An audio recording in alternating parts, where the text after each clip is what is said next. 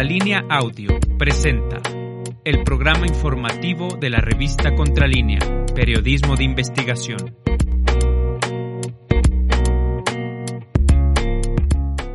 Hola, ¿qué tal? Buenos días. Ya estamos en Contralínea, Periodismo de Investigación, este día jueves 1 de septiembre. Buenos días, Osimo Camacho. Buenos días, Erika Ramírez. Saludos a todo el auditorio. Gracias por estar con nosotros. Bienvenidos a esta emisión de Contralínea Periodismo de Investigación. Y le damos la bienvenida también a nombre de nuestros compañeros de la producción, Javier Alvarado, Indra Círigo y Carlos Sánchez. Hoy tendremos como tema principal, eh, pues un tema que hemos dado seguimiento y que tiene que ver con esta, este informe preliminar del caso Ayotzinapa y sobre aquellos informes del CNI que daban cuenta del modus operandi de Guerreros Unidos, este, esta organización de criminal que estuvo involucrada en la desaparición de los 43 estudiantes de la Escuela Normal Rural Raúl Isidro Burgos de Ayotzinapa. Y también hablaremos, Osimo Camacho, sobre este día, lo que va a ocurrir más tarde en punto de las 5 eh, de la tarde con el cuarto informe de gobierno del presidente presidente Andrés Manuel López Obrador. Tendremos entrevista con Isaac de Paz González, que él es eh, doctor profesor investigador de la Facultad de Derecho de, y licenciatura y posgrado en la Universidad Autónoma de Baja California. Y eh, pues tendremos también algunos otros temas si gustas comentarnos con... Eh... Así es, pues hay mucha información, Erika Ramírez, el día de hoy Hoy no hay una, hoy no hubo conferencia de prensa matutina, pero hay mucha información. Como bien comentas, pues está lo de el informe que más tarde dará el presidente de la República eh, sobre el estado que guarda la nación. Por supuesto que este día se entrega este informe de manera eh, como lo marca la ley a el Congreso de la Unión y el presidente de la República dará un mensaje a la población con motivo de la entrega de este informe. Y por supuesto también vamos a tener entrevista con Nuria Fernández. Eh, ella es titular del Sistema Nacional para el Desarrollo Integral de la Familia. A propósito, Erika Ramírez, de lo que ya comentabas hace un momento y que tiene que ver con estos albergues de Rosy Orozco que hoy siguen operando y después de pues de que se dieran eh, hubiera sido noticia esta información que revelamos en Contralínea el caso de niños que fueron abusados violados sexualmente en albergues de esta de esta eh, política de extracción panista y que, eh, bueno, pues nadie ha rendido realmente cuenta sobre este asunto, solamente se ha criminalizado, se ha castigado a dos de los menores que sí estuvieron involucrados, por supuesto, en estos abusos, pero no a los realmente responsables, es decir, a los propios directivos y a los dueños de estos albergues. Y ahora vemos que, eh, de acuerdo con lo que dice Nuria Fernández, bueno, se está buscando romper la relación que todavía tiene el DIF con estos con estos albergues. Y sí también tendremos este otro tema que tiene que ver con eh, Guerreros Unidos este cártel que fuera en su momento parte de aquellos que se fragmentaron después de la caída de los Beltrán Leiva, eh, este, esta, este grupo de Guerreros Unidos, pues un grupo muy poderoso allá en la entidad y que vemos que estaba pues prácticamente eh, en alianza con autoridades de distintos eh, niveles de gobierno, pues prácticamente con autoridades de los tres niveles de gobierno, incluidos militares, que no podemos obviar este asunto, no podemos dejarlo de lado, estaban coordinándose con militares y vaya que Guerreros Unidos tuvo una participación destacada junto con personal castrense en la desaparición de los 43 estudiantes normalistas, como lo ha informado el, más reciente eh, informe que presentó la Subsecretaría de Gobernación a cargo de Alejandro Encinas. Una investigación de nuestra compañera Nancy Flores que ya puede ver usted a través de nuestro portal www.contralinea.com.mx y hoy a propósito de este cuarto informe de gobierno del presidente Andrés Manuel López Obrador, pues no hubo conferencia de prensa en Palacio Nacional. Una mañana un tanto extraña para quienes ya estamos habituados a este, a estar al tanto de este diálogo circular con la prensa y por supuesto con la ciudadanía a través de este, eh, pues sí, de, de la conferencia de prensa matutina. Y, pero bueno, pues preparamos, preparamos la información más importante que ha acontecido durante las últimas 24 horas. Y justo ayer eh, veíamos eh, desde la redacción de Contralínea como el subsecretario de Derechos Humanos, Alejandro Encinas, pues eh, se presentaba ante las, los familiares de, de las víctimas de aquella tragedia ocurrida en el Casino Royal, eh, un casino ubicado en Nuevo León. Eh, donde eh, pues fallecieron desafortunadamente 52 personas en un incendio producto de un ataque del crimen organizado. En este evento que se realizó en Lab Nuevo León con la presencia de familiares, colectivos y organizaciones civiles a 11 años de esta tragedia, las autoridades proyectaron un video recordando el dolor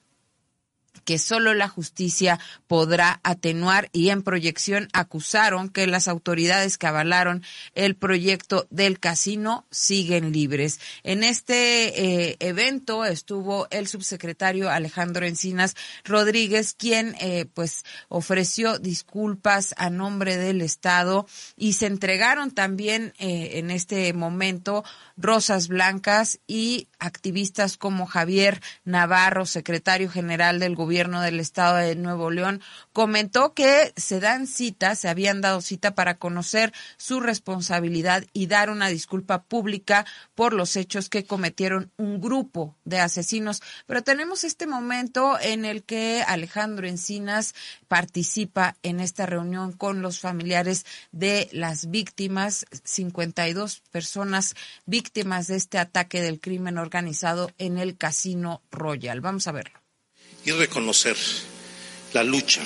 que a lo largo de más de una década han ustedes desarrollado en búsqueda de la verdad y de la justicia. El acto cometido hace más de una década se trata, sin lugar a dudas, como decía el video que nos han presentado, de un acto de terror cometido contra criminales, por criminales, contra población civil indefensa, donde el Estado mexicano en su conjunto no fue capaz de garantizar las condiciones de seguridad, integridad y protección que corresponde a todas las autoridades en el país. El acto que celebramos el día de hoy no es un acto protocolario más. No se trata solamente de atender una recomendación de la Comisión Nacional de Derechos Humanos, sino se trata fundamentalmente de un acto de justicia en la memoria de las víctimas y en el derecho de todas y de todos ustedes a poder conocer la verdad y que se castigue plenamente a todos los responsables. Yo vengo en nombre del Gobierno de México, del Estado mexicano, no solo a cumplir con esta recomendación de la Comisión Nacional de Derechos Humanos, que es nuestra responsabilidad, sino lo hacemos con plena convicción. Porque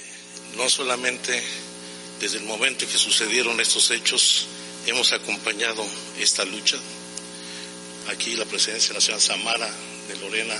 pues dan cuenta de este esfuerzo que han venido desarrollando y queremos ofrecer una disculpa honesta y sincera, sin dobleces y sin ningún tipo de ambigüedades.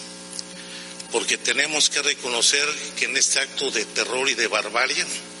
se cometieron violaciones graves a los derechos humanos, a la legalidad, a la seguridad jurídica, a la integridad física y seguridad personal y a la vida, en agravio de al menos 63 víctimas identificadas, pero en agravio de sus familias y de toda la sociedad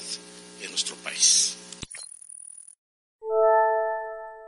Pues vaya tragedia esta de eh, el Casino Royale, vaya tragedia y vaya crimen, vaya crimen que no podemos dejar pasar, no podemos olvidar y eh, hay que tener claridad sobre este tipo de situaciones, eventos que se convirtieron en cotidianos durante el sexenio de Felipe Calderón, que muchos medios en su momento buscaron acallar, buscaron no informar o minimizar de manera desafortunada. Por supuesto que siguen ocurriendo problemas o sigue habiendo problemas de inseguridad muy graves. Hemos visto estos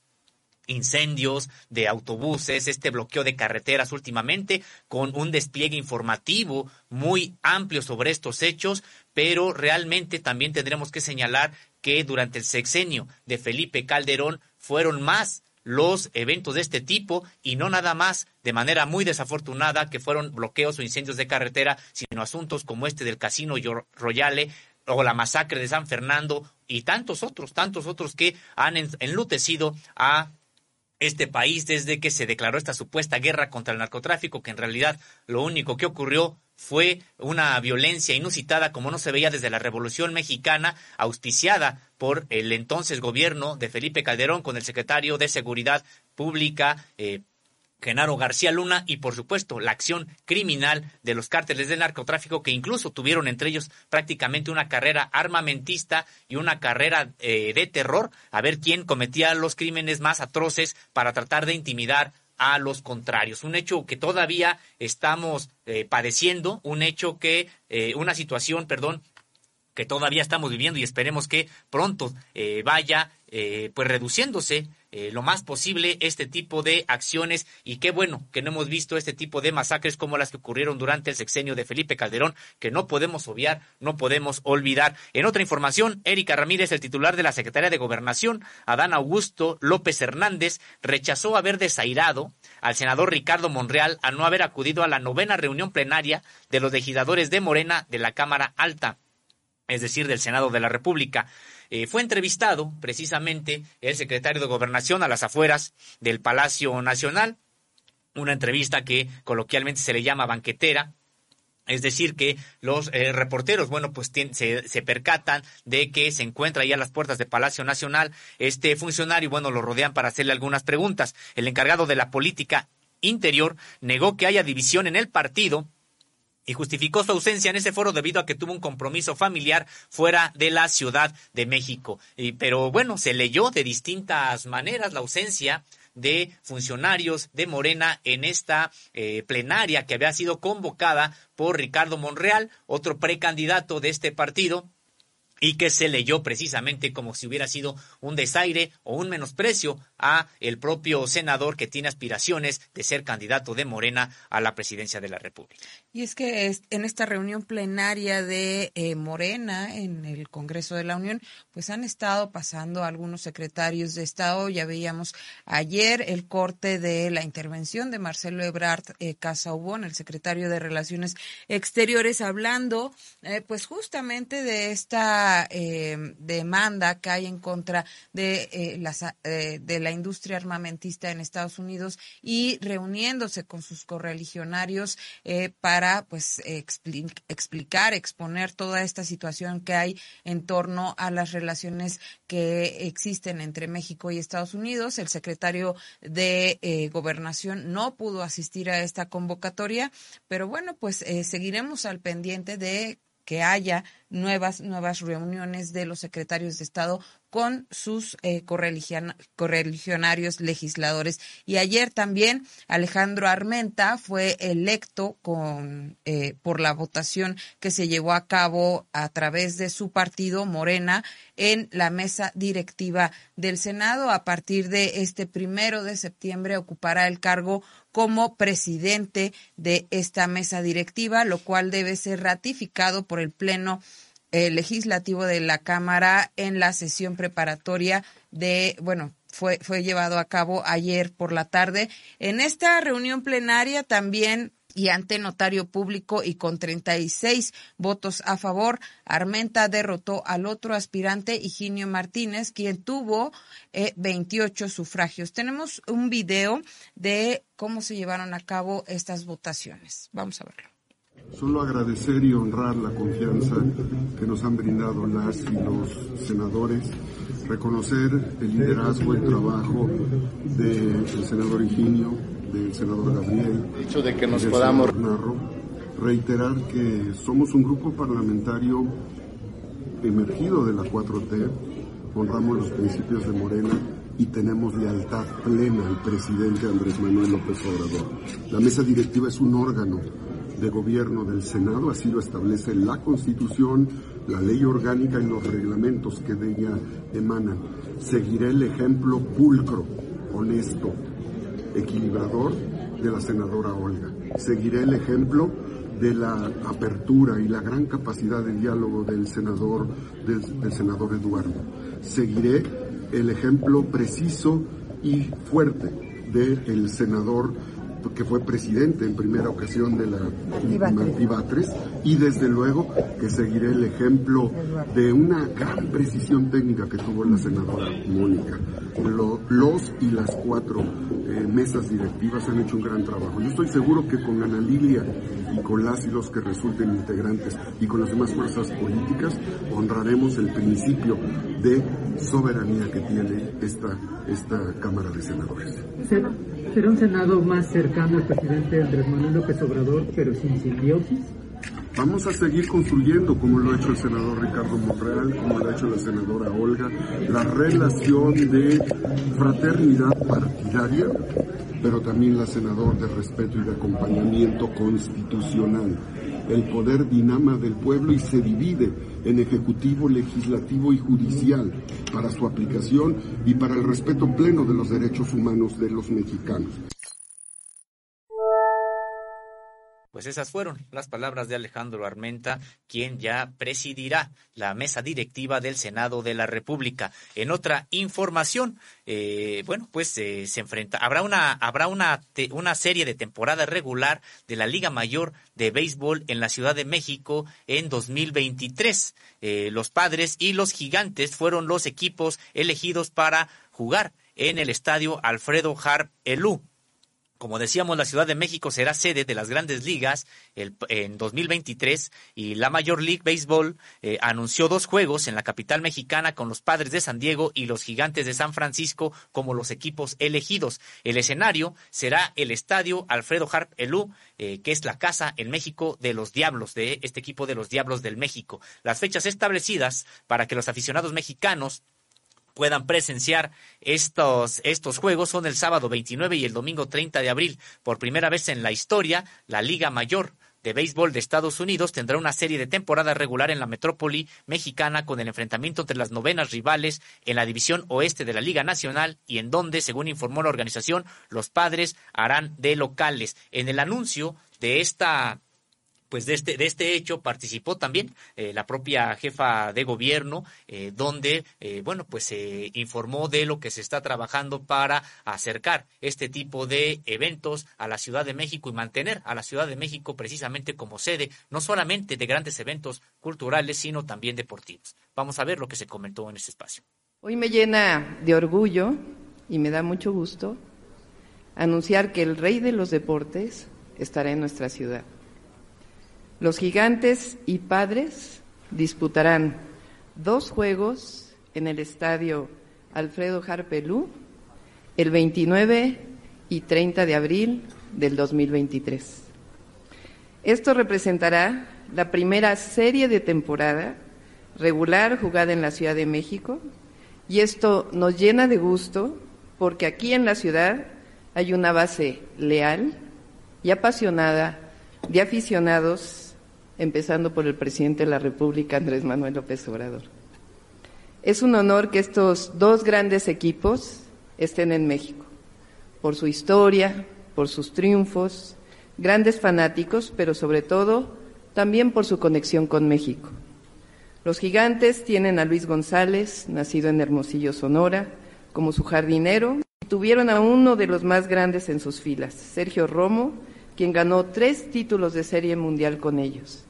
¿Y qué decir de los padres de San Diego, que a lo largo de su historia han tenido a más de 20 mexicanos en sus filas?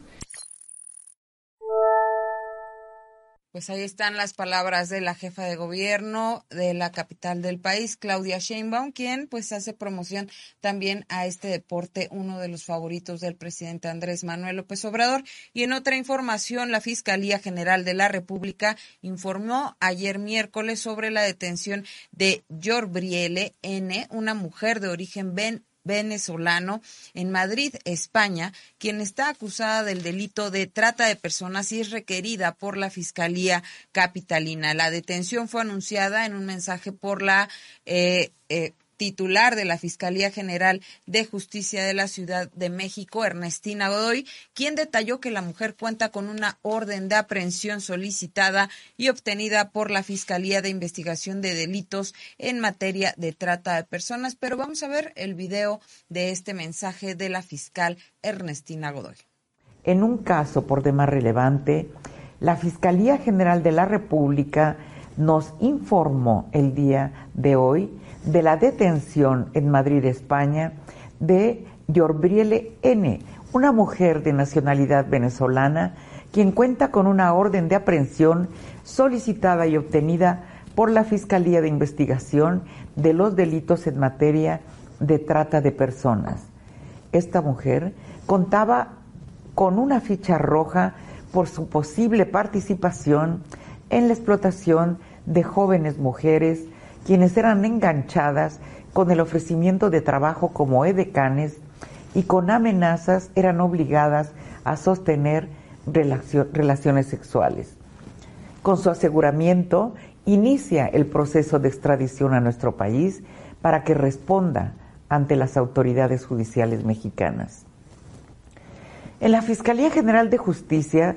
continuamos todos los días haciendo lo que nos toca no cejaremos hasta lograr que en cada caso en que una niña, un adolescente o una mujer sea agredida, sus agresores reciban una sentencia ejemplar. Que sepan las víctimas que en esta Fiscalía tienen garantía de atención y acompañamiento. Reitero el llamado a todas las mujeres de nuestra ciudad. Téngannos confianza, denuncien, estamos preparadas para protegerlas,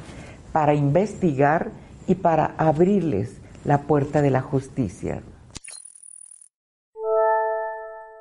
Pues es un tema muy importante. Esperemos que sí se llegue hasta las últimas consecuencias ahora con esta detención de una persona involucrada en trata, precisamente trata de personas y que será extraditada a México proveniente de Madrid, España. Esperemos que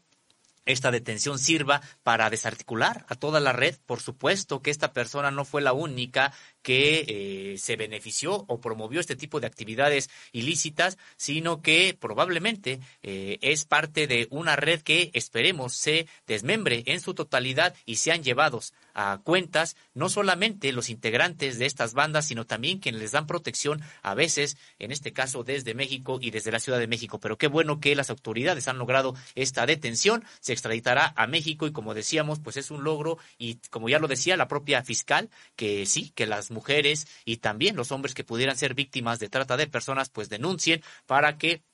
vaya, eh, pues se vaya acercando a este tipo de eh, grupos eh, con actividades delictivas, Erika Ramírez. Y en otra información, el día de ayer llegó a la,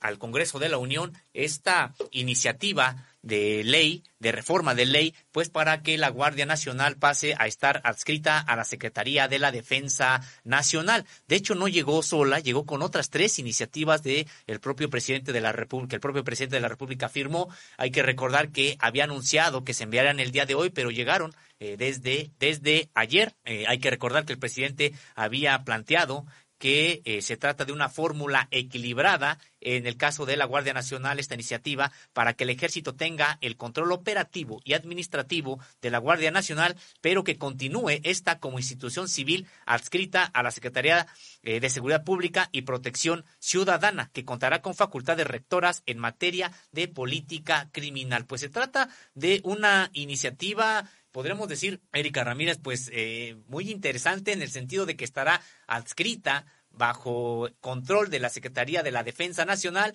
pero eh, seguirá también siendo parte de la Secretaría de Seguridad Pública y Protección Ciudadana. En la iniciativa de reforma, eh, a cuatro leyes que, se, que envió ayer y que se publicó en la Gaceta Parlamentaria, el titular del Poder Ejecutivo argumentó que se hace necesario ampliar la intervención de militares en la Guardia Nacional, pero los resultados del cuerpo y por la perspectiva a largo plazo de las circunstancias que se vieron, que se previeron para limitar a cinco años la participación de las Fuerzas Armadas, es necesario que continúen. No obstante, eh, Andrés Manuel López Obrador precisó en la exposición de motivos del documento lo siguiente. El propósito final de esta iniciativa no es militarizar al país o implantar el autoritarismo, sino cuidar, con la tutoría de la Secretaría de la Defensa Nacional, el crecimiento sano de la que debe ser la principal institución de seguridad pública en México. Agregó que su función primaria es contribuir a la seguridad pública y desarrollará sus actividades con capacidad y adiestramiento policiales de naturaleza no bélica.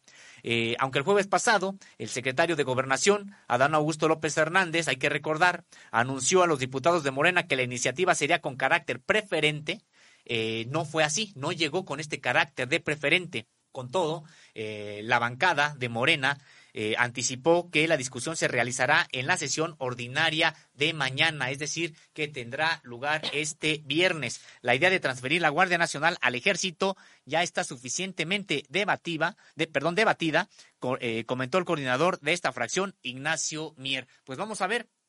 cuál es el destino de esta iniciativa de ley. Veremos si es que hay la posibilidad de que sea al menos eh, debatida, comentada también por los legisladores de oposición que han señalado que no están dispuestos a legislar nada que provenga del Ejecutivo. Erika. Pues interesante, vamos a estar muy al pendientes. Esta es una de las iniciativas que eh, más le interesan al presidente Andrés Manuel López Obrador, junto con la reforma electoral también y por supuesto aquella que tiene que ver con el eh, uso del horario de verano que se ha demostrado eh, pues no ha sido benéfico en, en, la salud y en la economía de quienes lo aplican, de los países que lo aplican, entre ellos México, este, pues este cambio de uso de horario. En otra información, la Cámara de Diputados eligió ayer por la tarde al panista Santiago Krill como presidente de la Cámara de, de este recinto parlamentario, de la Cámara de Diputados, para el segundo periodo de la 65 legislatura y durante la sesión preparatoria eh, se inició este periodo ordinario de sesiones para que se empiece hoy, primero de septiembre. Krill Miranda se comprometió a garantizar la unidad de la Cámara, los derechos constitucionales de todos y las atribuciones que derivan del orden parlamentario. El país nos necesita unidos en la pluralidad y en la diversidad para seguir construyendo la grandeza de México, apuntó el líder eh, de la bancada panista también en San Lázaro, que fue electo por 45 votos, perdón, 400 155 votos a favor, dos abstenciones y quien sustituyó al morenista Sergio Gutiérrez Luna. Vamos a ver el trabajo que desarrolle, desempeñe Santiago Krill Miranda, Sosimo Camacho. Hay que recordar que hace pocos meses estuvo allá en Palacio Nacional pidiendo pues eh, que se llegaran a buenos acuerdos entre el partido opositor al eh, gobierno federal y eh, con el gobierno federal fue recibido también en Palacio Nacional por las autoridades de esta administración. Sin embargo, pues ya en los hechos hemos visto que tanto él como los partidos con los que se acompañan en esta organización va por México, pues eh, parece, parece que están en huelga legislativa y no quieren eh, realizar ningún trabajo que tenga que ver con aquellas propuestas que lleve a cabo el legislativo. eso sí, Camacho, el Poder Ejecutivo, perdón. Así es, así es, Erika. Bueno, pues resulta pues interesante ver cómo se va a conducir este político de extracción panista, por supuesto, que además ocupó gran, eh, cargos importantes en administraciones anteriores y de las cuales no ha tenido un paso no del todo claro. Hay muchos indicios de eh, actividades incluso pues irregulares y que se estaban también esperábamos que también se estuvieran investigando. En ese contexto es cuando él eh, solicita esta, este diálogo con el presidente de la República. Él dice que, pues a nombre de un grupo de panistas, hay que recordar que también en el panismo hay algunas diferencias sobre cómo se ha estado conduciendo eh, la dirigencia precisamente de este de este partido pues como bien comentas estaremos al pendiente de ver si es que hay algún alguna variación de parte de los legisladores allá de los diputados del partido Acción Nacional sobre esta negativa a discutir siquiera aquello que envíe el poder ejecutivo. Veremos si es que al menos eh, tendrán pues la eh, pues la, la decisión de participar en la discusión y de entrarle a las reformas, eh, por supuesto, eh, votando en contra, votando a favor, pero tomándolas en serio, sobre todo en bien de la ciudadanía y, lo, y, de, y, con base en las propias convicciones que ellos tengan. Aquí el asunto y lo que se ha criticado es que ya por consigna no están siquiera dispuestos a escuchar las propuestas que provengan del Poder Ejecutivo. estaremos atentos, Erika Ramírez. Y en otra información, como parte del Día Nacional del Cacao y el Chocolate, que se celebra el día de mañana, es decir, el 2 de septiembre, integrantes de esta cadena productiva, también de la academia, los centros de investigación y autoridades, participaron en la conferencia Autosuficiencia Alimentaria e Innovación Tecnológica con Prácticas Sustentables, quienes resaltaron la trascendencia de este producto emblemático de México como una contribución precisamente a la economía a la economía mundial. Como decíamos, ya arrancaron estos eventos y encuentros científico-técnicos con productores, chocolateros artesanales, investigadores, expertos y la agroindustria para dar a conocer los avances en materia de mejora de variedades, cualidades agronómicas, variedades de cacao con mejor aroma, sabor y calidad. Eh, como parte del ciclo de conferencias, eh, el secretario de Agricultura y Desarrollo Rural, Víctor Villalobos Arámbula, señaló la importancia de esta especie emblemática y vinculada con la cultura e historia de nuestro país. Veamos lo que eh, comentó en este, en, en este espacio Víctor Villalobos Arámbula. Unir el día de hoy, sobre todo de cara al día viernes próximo, el 2 de septiembre, que se celebra el Día Nacional del Cacao y del Chocolate, de modo que es propicio que hoy día nos reunamos y que yo diría reunamos tributo a esta especie tan emblemática y tan vinculada con nuestra cultura y con nuestros antepasados. Y también cuál será su proyección como uno de los productos de la agricultura que tienen y están llamados a jugar un papel muy importante en el futuro. De modo que no es solamente efectivamente un dulce, no es una golosina, es la cultura y la tradición de nuestros antepasados. Y no solamente eh, fue domesticada y además eh, llevada a diferentes usos importantes, insisto, en nuestras culturas ancestrales, sino que también pues sirvió como moneda, también eh, importante contribución que ha hecho a la medicina, la medicina tradicional. Y en otra información, esta de carácter internacional, agresiones sexuales en Fuerzas Armadas de Estados Unidos suben 13%. Los reportes de agresión sexual en las Fuerzas Armadas de Estados Unidos aumentaron 13% el año pasado, esto impulsados por incrementos significativos en el ejército y la armada, luego de que las bases comenzaron a retirar las restricciones relacionadas con la pandemia de COVID-19 y tras la reapertura de sitios públicos. Esto de acuerdo con información que publicó el día de ayer la agencia AP de, Associated Press. Y un reflejo del incremento en esos reportes es la revelación de que cerca de 36 mil soldados dijeron en una, escuela, en una encuesta confidencial que habían sufrido contactos, contactos sexuales no deseados, un aumento drástico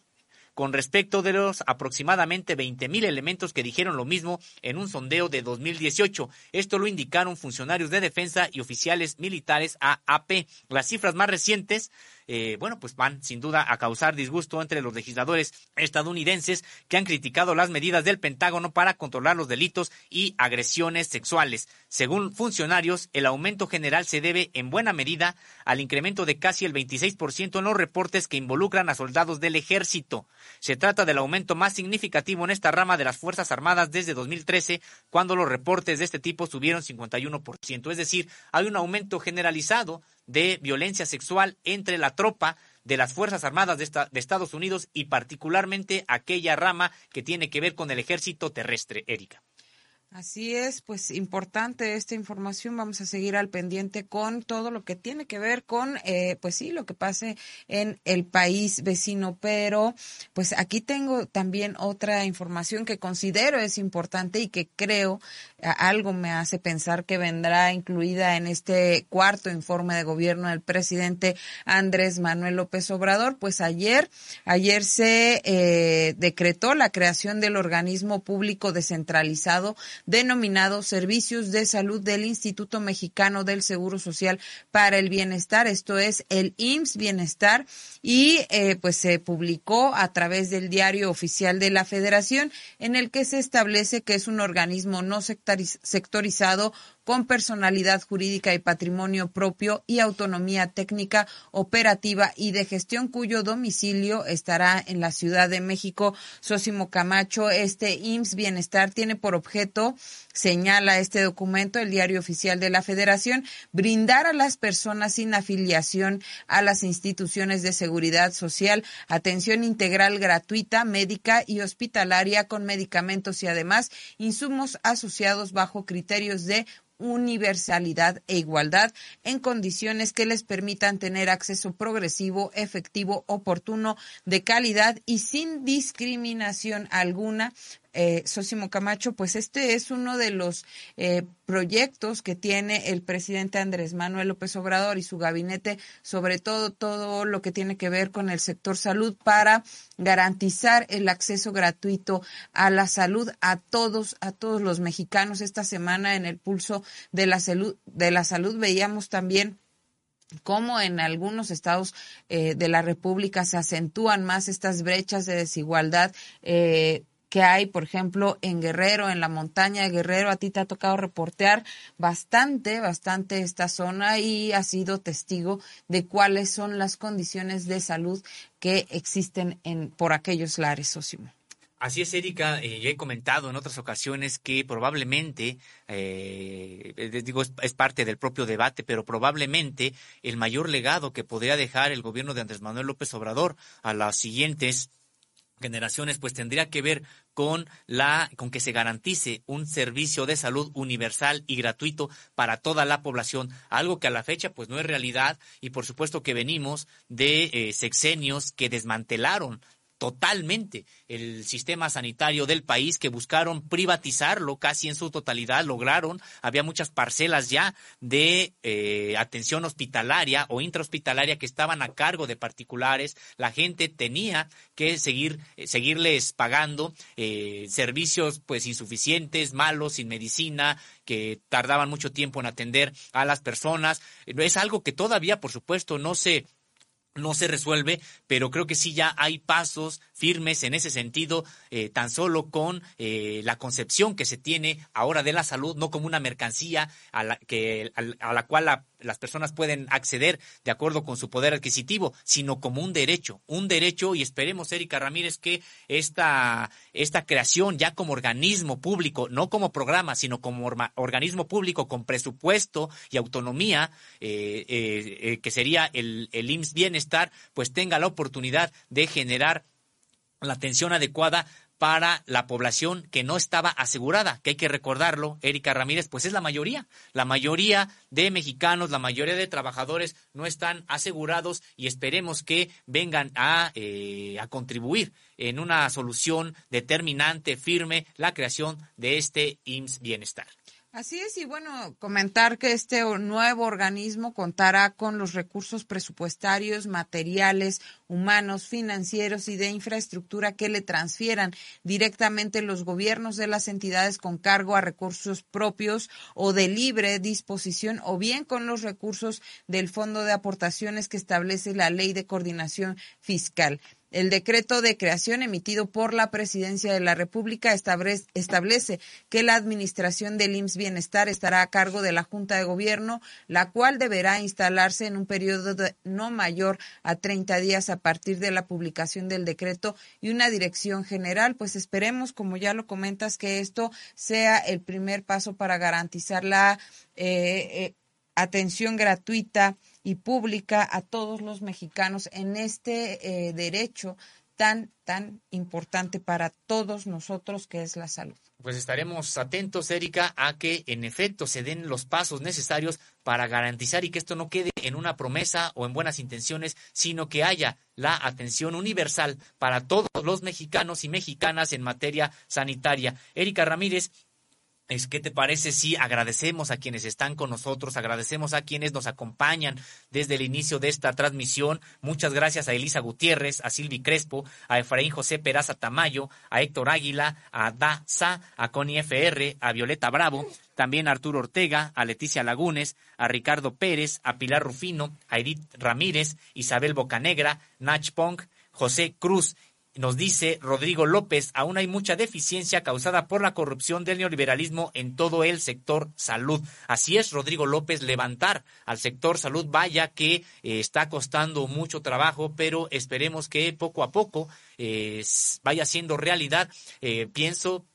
que tan solo con cambiar la concepción de los, del sistema de salud eh, hay un avance importante. Ahora, como decíamos, esperemos que no se queden en buenas intenciones o en una promesa eh, incumplida, sino que se, bueno, pues se, profundicen estas acciones y creo que también tenemos como eh, el deber como prensa en este caso, como medios de comunicación, pues estar al pendiente de cómo va caminando este asunto que tanto interesa a la población mexicana.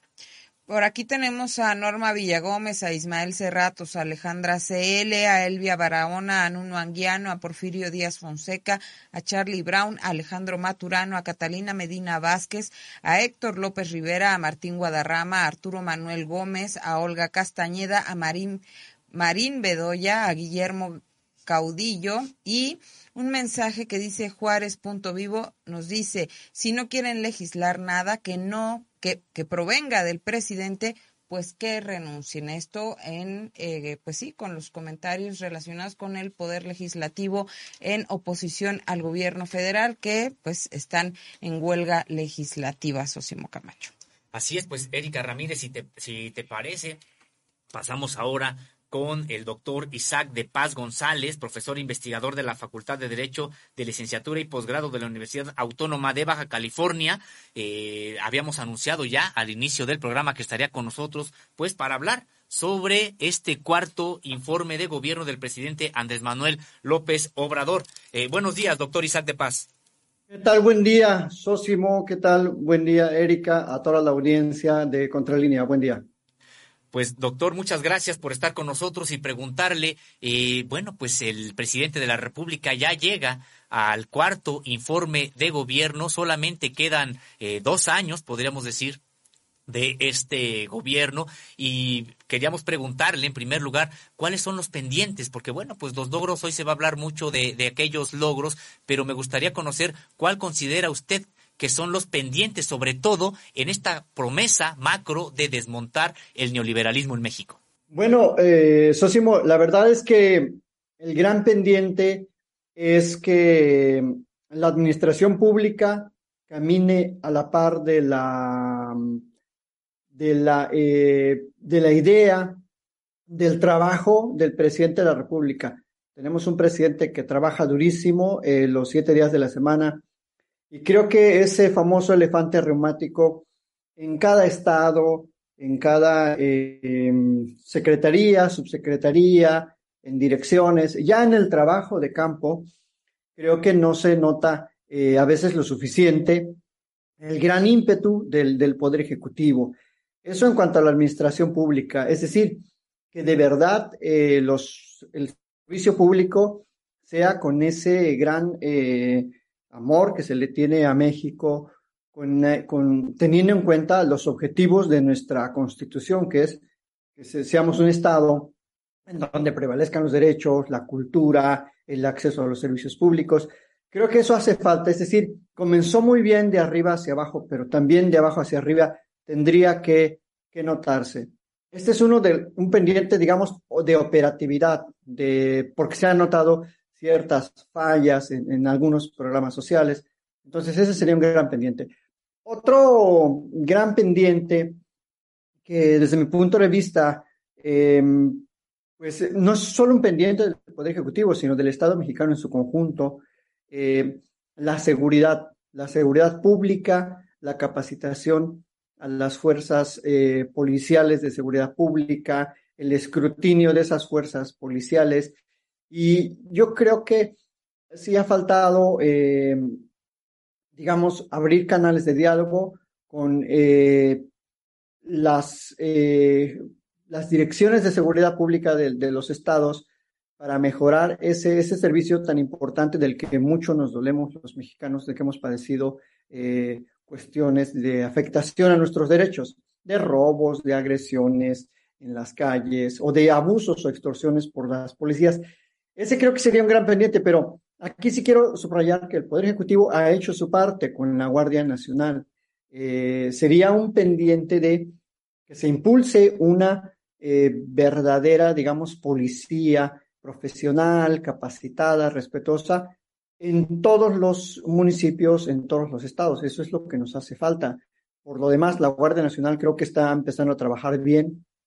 pero ese sería, desde mi punto de vista, eh, uno de los grandes pendientes. El otro, bueno, eh, en cuanto a educación, creo que va a dejar eh, a medias, digamos, este nuevo modelo de la escuela mexicana de manera legal y normativa se ha impulsado muchísimo a las escuelas normales, ahora tienen un reconocimiento constitucional, pero todavía hay muchos resabios ahí del neoliberalismo, muchos líderes eh, de secciones sindicales mm, que, que cooptan los puestos, hay todavía una desorganización notable entre la federación y los estados en el servicio público de educación, y creo que ese sería también uno de los pendientes importantes. Pero se han puesto las bases, que eso ya es una ganancia eh, que esperemos ningún gobierno futuro revierta, porque eh, las normales eh, generan no solo conocimientos, sino generan esas personas que necesitamos que estén dando servicio público de educación en el, desde el kinder, primarias, secundarias, preparatorias, y hasta eh, en algunas universidades. Entonces,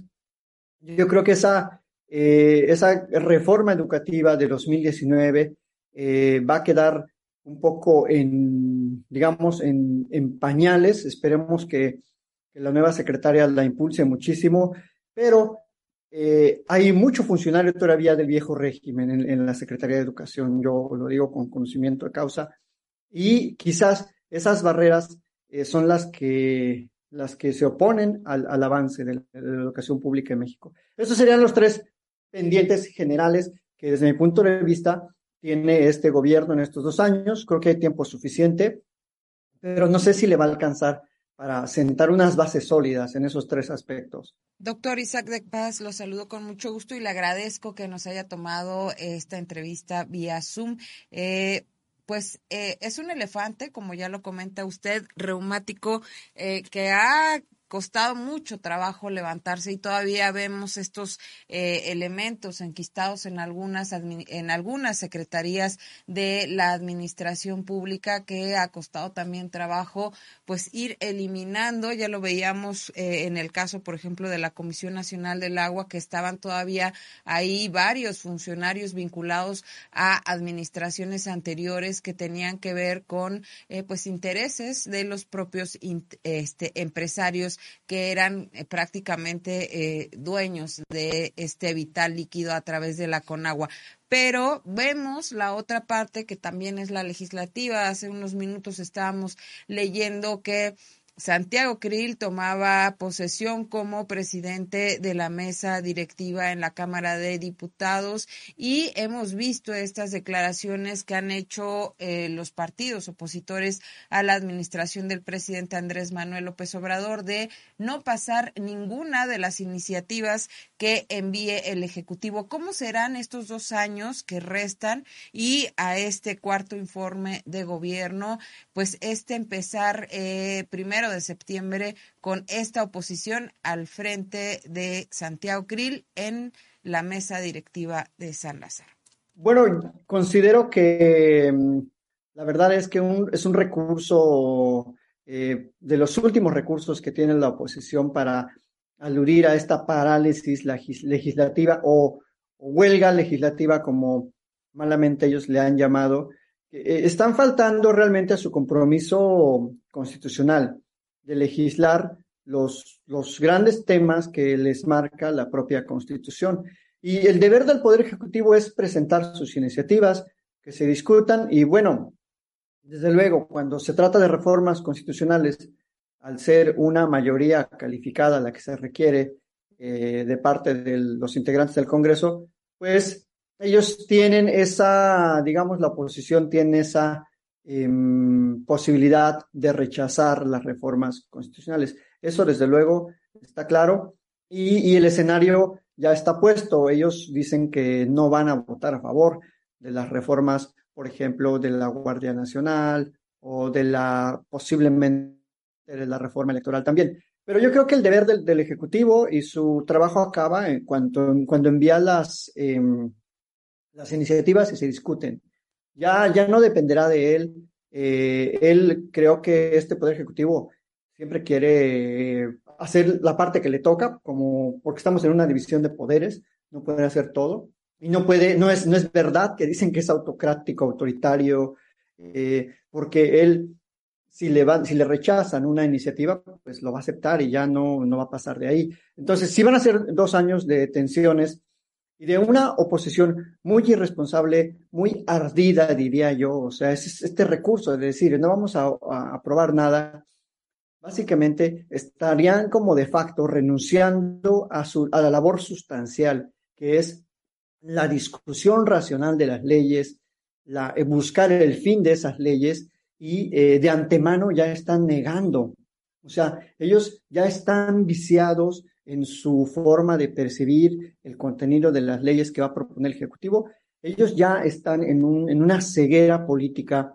en un afán de descalificar toda propuesta que venga del Ejecutivo. O sea, están totalmente, decía eh, un autor francés, Alan Mink, en una, en una borrachera, eh, en una cruda, digamos, democrática, ¿no? Eso es una, una locura decir que, que no van a pasar ninguna norma, que no van a discutir nada, que se van a poner en huelga. Bueno, pues eh, ya los veré ahí afuera del Congreso, en, no sé, sin cobrar sus salarios. Entonces, es, es absurdo lo que plantean, es una irresponsabilidad. Creo que al último eh, se van a perjudicar ellos mismos, porque políticamente el Poder Ejecutivo ya hizo las, las grandes reformas que quería hacer. Estas son reformas para perfeccionar. Y, y si no pasan en, esta, en este periodo, bueno, pasarán en, la, en el siguiente o en el subsiguiente. ¿Por qué? Porque con esta actitud la oposición únicamente está generando encono social, eh, desde luego, ah, eh, que no les favorece, está generando que eh, la gente salga a votar nuevamente en bloque por el, el, partido del Poder Ejecutivo, por Morena, y van a, achicarse sus espacios mucho más de, los que, de lo que ahora tienen. Entonces, va a ser cuestión de tiempo. Esas reformas son muy necesarias, son imprescindibles. Eh, sí se tiene que poner orden en las leyes electorales. Y bueno, eh, yo veo, van a ser, digamos que dos años de, de, tensión, pero la verdad es que el Ejecutivo está muy fuerte y no, no, no le van a hacer mayor daño, digamos, a, a él como, como la figura presidencial que es ni mucho menos a la, administración pública, porque hay otras formas de, llevar a cabo esas reformas, están mediante los decretos, mediante las acciones de la propia administración pública eh, centralizada y paraestatal. Entonces, eh, lo, lo, perfecto sería eso, las reformas constitucionales, pero hay otros caminos, digamos, no, no debe preocuparnos tanto. Doctor, una de las principales eh, propuestas del presidente de la República ha sido el combate a la corrupción. Ha señalado que es el, ma el mayor mal del país, e incluso en toda su historia, la corrupción ha permitido, ha señalado pues el despojo, el saqueo y la desigualdad. Ha sido un asunto de corrupción.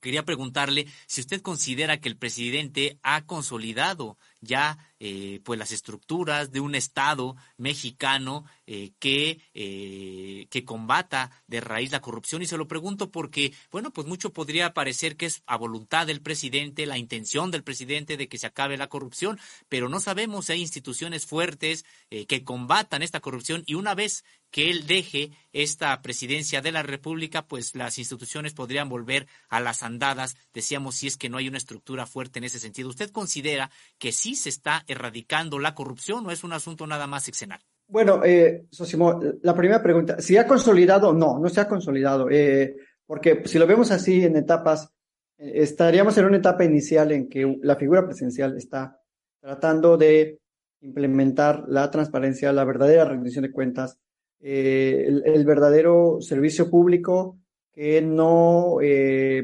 otorga contratos eh, mediante prestanombres, que no usa a su parentela, que no usa un aparato burocrático, político, empresarial para beneficiarse. Eso sí es un hecho, eso es irrefutable. No le han encontrado nada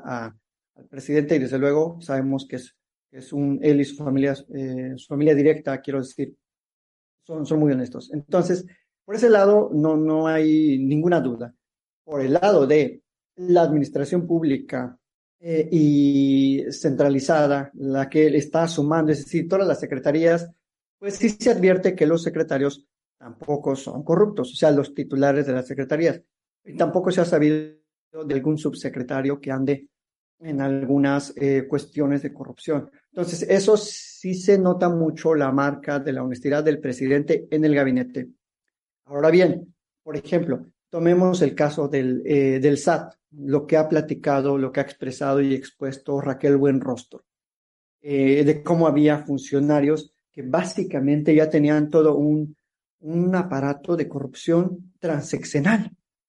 y que directamente se apalabraban con las grandes empresas para, o con las firmas de los despachos para eh, generar sí, peculado, desvío de recursos, eh, una serie de delitos que son, pues sinceramente, los que más dañan a la hacienda pública. Entonces, eh, no hay un modelo eh, perfecto, ni, porque el famoso Sistema Nacional Anticorrupción creado en el 2015 fue solamente de palabra. Incluso hay, se supone que hay hasta tribunales anticorrupción. Y yo no conozco un solo caso, no sé si ustedes como periodistas lo conozcan, de una condena de algún tribunal de esos que se crearon en el 2015, ojo, en el 2015, hace siete años, para eh, especializarse en casos de corrupción. No hay ni uno solo en todo el país. Por lo menos, bueno, a lo mejor ha de haber alguno, pero yo no lo conozco. Creo que no lo hay. Entonces, eh, la verdad es que sí se nota una, un gran paso de este Poder Ejecutivo con otros, pero eh, consolidado creo que no está. Habría que trabajar mucho en bastantes aspectos. Eh, sancionar, iniciar los procedimientos eh, sancionadores. Claro que ahorita tenemos eh, un ex eh, procurador enfrentando un proceso penal, tenemos a una ex secretaria de Estado también enfrentando un proceso penal y seguramente hay investigaciones en curso, órdenes de aprehensión liberadas en contra de funcionarios del gabinete pasado, algunas son públicas, otras no las sabemos desde luego, y eso sí es histórico. Nunca un ex procurador general de la República había sido sometido ni siquiera a un citatorio, ya no diga a un proceso penal, ni siquiera a un citatorio, ni siquiera a una declaración de qué fue lo que pasó en tales hechos, en tales circunstancias. No, al contrario, eran premiados con embajadas o con nombramientos académicos. Eh, algunos ex procuradores eh, tienen mucha influencia, algunos en la, en la academia. Así que eso, por supuesto, que es eh, notorio, es indiscutible que el López Obrador está tratando de fijar unas bases eh, en lo personal, en su estilo de gobernar, que inhiban la, futura corrupción. Pero, como ustedes lo advierten, no hay una garantía plena. No hay una garantía plena porque eh, al ser, eh, digamos, los puestos depender de titulares que no necesariamente tienen la convicción de la 4T, no necesariamente tienen ese, esa convicción de respetar los valores constitucionales, pues hay corrupción hasta legalizada. Por ejemplo, lo que ustedes han documentado muy bien, de funcionarios que cobran sueldos altísimos en un país de pobres. Eso es una corrupción de facto, institucionalizada, legalizada, etcétera. Entonces, contra eso tenemos que estar luchando eh, y denunciando y señalando ese tipo de, casos. Pero creo que sí hay un, está, está, la otra, ¿no? La corrupción corporativa de los medios de comunicación. Entonces, eh, es todo un aparato el que se está tratando de desmontar y creo que vamos bien, vamos por el camino adecuado, pero hace falta mucho, hace falta mucho que,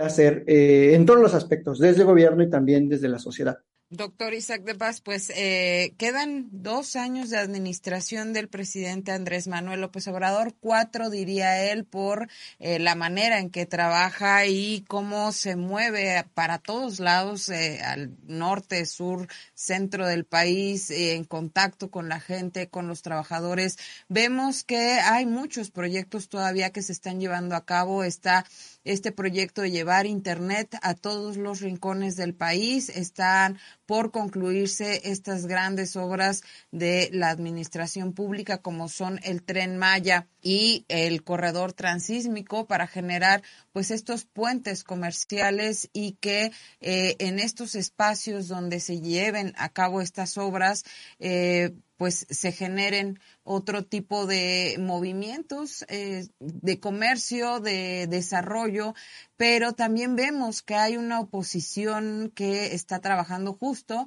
en contra de todo esto. ¿Qué esperamos en estos dos años de esta oposición que se ha manifestado pues a través de estas organizaciones como la que eh, lideró en algún momento Claudio X González, Mexicanos contra la Corrupción, y todo este grupo, todo este que eh, pues se ha dedicado a denostar los trabajos y los proyectos de la administración del presidente Andrés Manuel López Obrador. ¿Qué esperamos en estos próximos dos años? Miren, eh, creo que mm, podemos eh, mirar un poquito hacia atrás de los cuatro años de gobierno y lo que se espera de estos grupos es que sigan fracasando como han fracasado en sus intentos mediáticos, corporativos, hasta litigiosos por medio de amparos para frenar las obras del presidente. Es decir, no han logrado absolutamente nada, han aplazado algunas obras un par de semanas o hasta, digamos, algunos meses, por así decirlo, pero eso es lo más que han logrado a través de, algunos amparos. Me refiero al, tren Maya en, algunos, en algunas secciones del, famoso tramo 5. Pero no van a lograr nada más. La verdad es que no es, es imparable la administración pública federal. Eh, los proyectos se han consolidado. Tenemos ya el nuevo aeropuerto, el tren Maya está avanzando. Y creo que esta vocación de obra pública no la había tenido ningún poder ejecutivo antes, y si acaso la tuvieron era obra con dinero público para beneficio privado. Entonces, creo que por eso este poder ejecutivo tiene el apoyo fundamental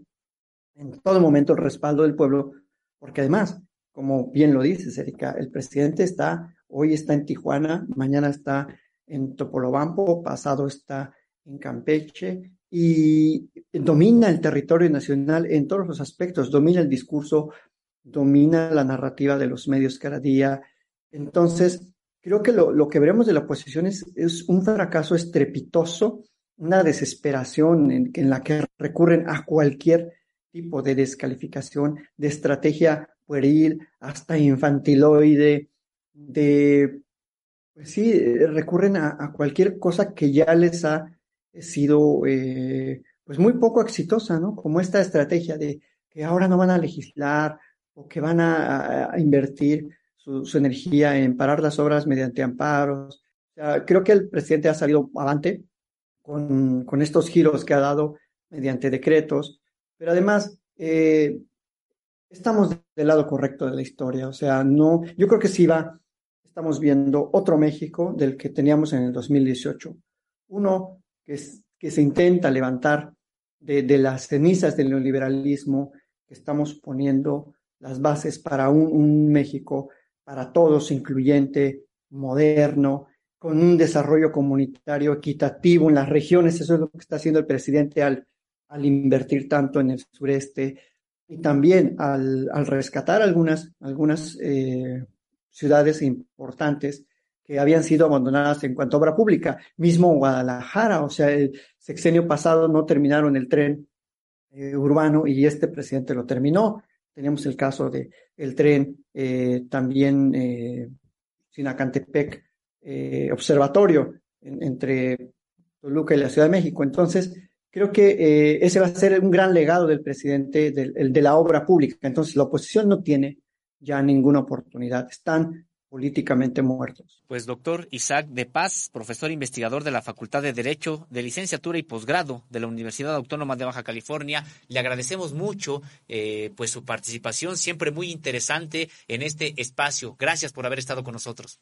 Gracias a la audiencia y saludos. Buen día, Sosimo Erika. Muy buen día. Pues ahí están las palabras del doctor Isaac de Paz. Siempre muy interesante lo que comparte con nosotros este análisis desde su especialidad, por supuesto, y también pues estas reflexiones que nos apoyan, nos ayudan a eh, pues sí, a fortalecer y nuestro conocimiento y nuestro pensamiento crítico. ¿Qué te parece, Sosimo? Sí, pues nos vamos ya al siguiente tema que tiene que ver con que el DIF nacional buscará romper relación con estos albergues de la diputada panista la exdiputada panista Rosy Orozco. Eh, una nota de nuestra compañera Andrea Gómez nos indica que el Sistema Nacional para el Desarrollo Integral de la Familia DIF ya ha recomendado que no se envíen niños y niñas víctimas de trata a los refugios de las eh, de esta organización Unidos contra Trata, propiedad de la panista Rosy Orozco, eh, Rosa María de la Garza Ramírez, conocida como Rocío Orozco, ello luego de que se han documentado violaciones a los derechos humanos de tres niños víctimas de trata que fueron violados sexualmente en uno de esos albergues. Pues un caso muy doloroso. Erika ya lo comenta, son niños que vienen de contextos de mucha violencia, son niños muy vulnerables que además de esta historia que ya traen a cuestas, pues llegan a este tipo de albergues y en ese tipo de albergues vuelven a ser sometidos a violaciones de sus derechos humanos, particularmente en el caso de estos tres, a violaciones sexuales. Y Erika Ramírez, un caso que ha indignado muchísimo porque pues los responsables de estos albergues que no cuentan ni con la infraestructura, ni con el personal capacitado y ni con el interés real de proteger a estas poblaciones vulneradas, pues eh, siguen en la impunidad. Estas esta, estos dueños, Rocío Orozco particularmente y sus directivos, pues siguen totalmente en la impunidad. Y hay que recordar, Erika, que todavía hace algunas semanas, pues contaban eh, estos albergues con 21 niños, 21 niños a los que pues no se les daba la atención especializada, correcta, adecuada, que requiere su propio contexto, sino que prácticamente eran metidos en galerones donde no había vigilancia alguna, los niños este, estaban pues a merced de cualquiera que pudiera vulnerarlos. Y hay que recordar otra cosa que ha indignado mucho Erika Ramírez y que tiene que ver con que esta organización, Comisión Unidos contra Trata, de Rosy Orozco, precisamente por sus relaciones políticas con los gobiernos anteriores, pues recibió dinero público recibió dinero público supuestamente para proteger a estas poblaciones de que ya de menores de edad que provienen de contextos de mucha violencia, pero pues habría que ver en qué se gastó realmente ese dinero, si en la calidad de vida que tiene, porque no se ve, no se ve que ese dinero eh, pues estuviera invertido en infraestructura, en contratar a personal adecuado, capacitado para poder eh, hacer frente a esta responsabilidad tan grande, tan seria, que es eh, cuidar, el cuidado de niños que vienen de situaciones tan complicadas. Pues no se ve qué le hizo a este dinero y hay que recordar, Erika Ramírez sigue en la impunidad. No se le llamó siquiera a que se le tomara una declaración a este personaje después de esta violencia sexual en contra de niños y que solamente terminaron castigando este sistema eh, penal mexicano y gracias a las propias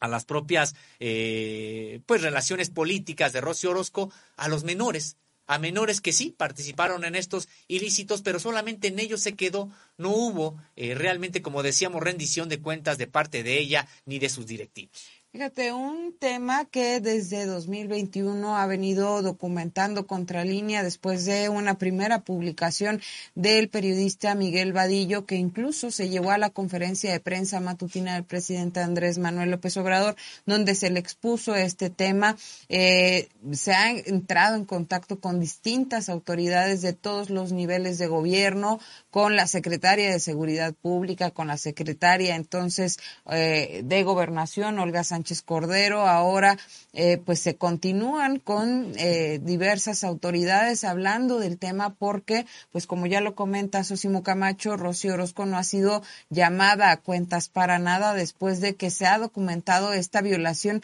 a tres menores en uno de sus albergues y todas, todas estas componendas que hay en torno a este caso. Eh, nuestra compañera Andrea Gómez tuvo oportunidad de hablar, de tener una breve entrevista con eh, Nuria Fernández Exprésate, titular del Sistema Nacional para el Desarrollo Integral de la Familia, quien, eh, pues en un, en un primer acercamiento, habla de que se tendrá que tener coordinación con seguridad y que, eh, bueno, a ellos no les corresponde cerrar albergues,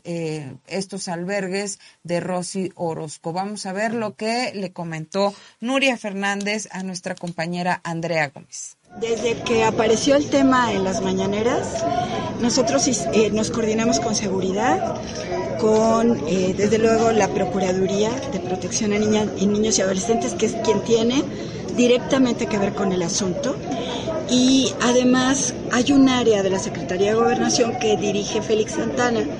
que es quien se encarga directamente del tema de trata. Entonces, estamos coordinándonos con todas esas instancias. Nosotros tenemos una limitación. No es facultad de nosotros cerrar albergues. Esto tendría que depender de una instancia jurídica. Por ejemplo, la fiscalía, o tendría que ser una orden de otro tipo producto de un proceso. Entonces, lo que nosotros estamos haciendo es impulsar que se supervise el asunto.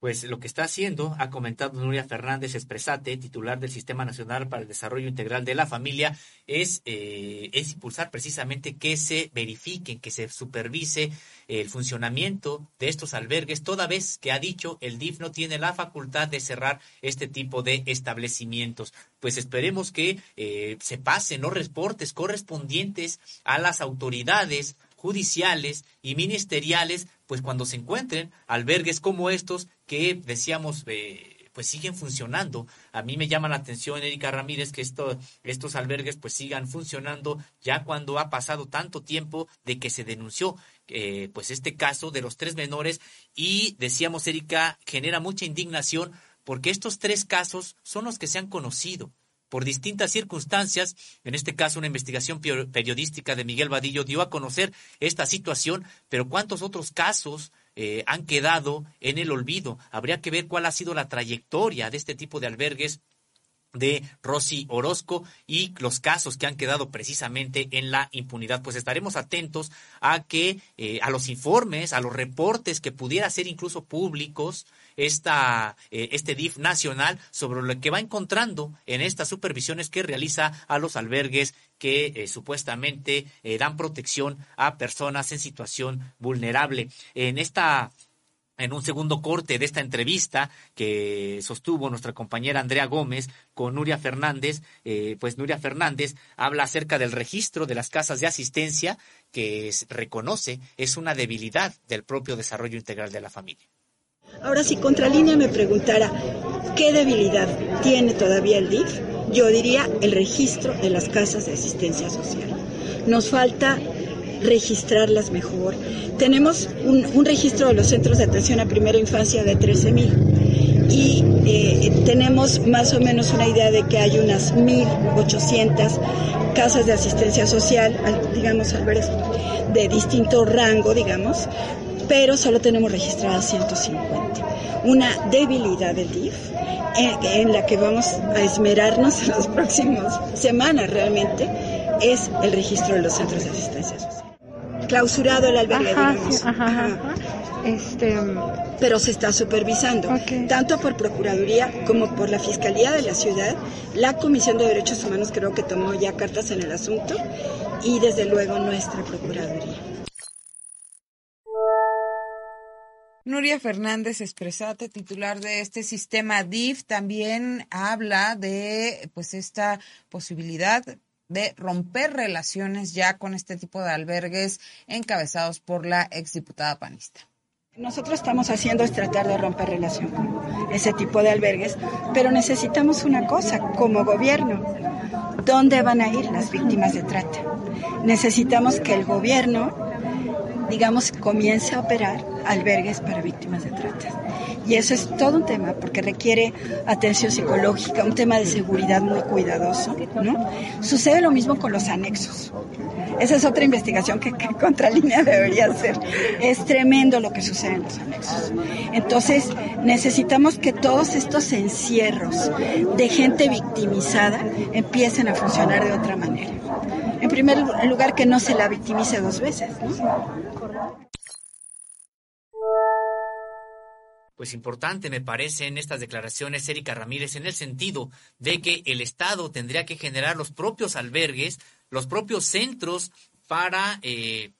generar este tipo de protección a personas en situación vulnerable. Hay que recordar, Erika Ramírez, que si proliferaron este tipo de negocios privados, que hasta recibían recursos públicos, como en el caso de los albergues de Rossi Orozco, fue porque se abandonó prácticamente a todo, a todo este sector, este desmantelamiento del Estado ordenado por el neoliberalismo, pues terminó por subrogar, entre comillas, subrogar este tipo de servicios que debería de prestar el Estado en este tipo de empresas, empresas que eh, veían a la población vulnerable, pues no en realidad como un asunto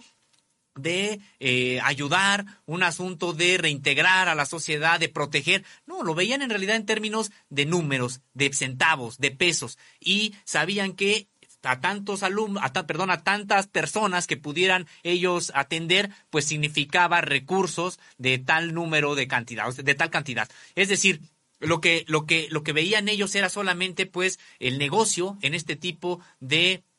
personas, cuando son personas que necesitan del apoyo de todos, de la ayuda de todos. ¿Y cómo darles ayuda? Pues es precisamente a través de las instituciones del Estado que no tienen estos objetivos de lucro y por lo tanto, por lo tanto, Erika Ramírez, creo que es importante esta declaración en el sentido de que el Estado tendría que generar sus propios centros y empezar a hacer innecesarios, no tanto que los cierren o que cierren aquellos que de manera deliberada están delinquiendo, pero incluso aquellos otros que están ahí eh, funcionando, pues que vayan cerrando aquellos que no tienen la calidad para eh, prestar este tipo de atención y vayan quedándose solamente aquellos que sí cuenten con esta calidad ante un, un robustecimiento, robustecimiento de las capacidades del Estado para atender a esta población vulnerable. Así es, Osimo Camacho, ha sido difícil, eh, pues este todo este tema, todo este entramado que eh, se ha documentado a través de las páginas de Contralínea. Eh, nuestra compañera Nancy Flores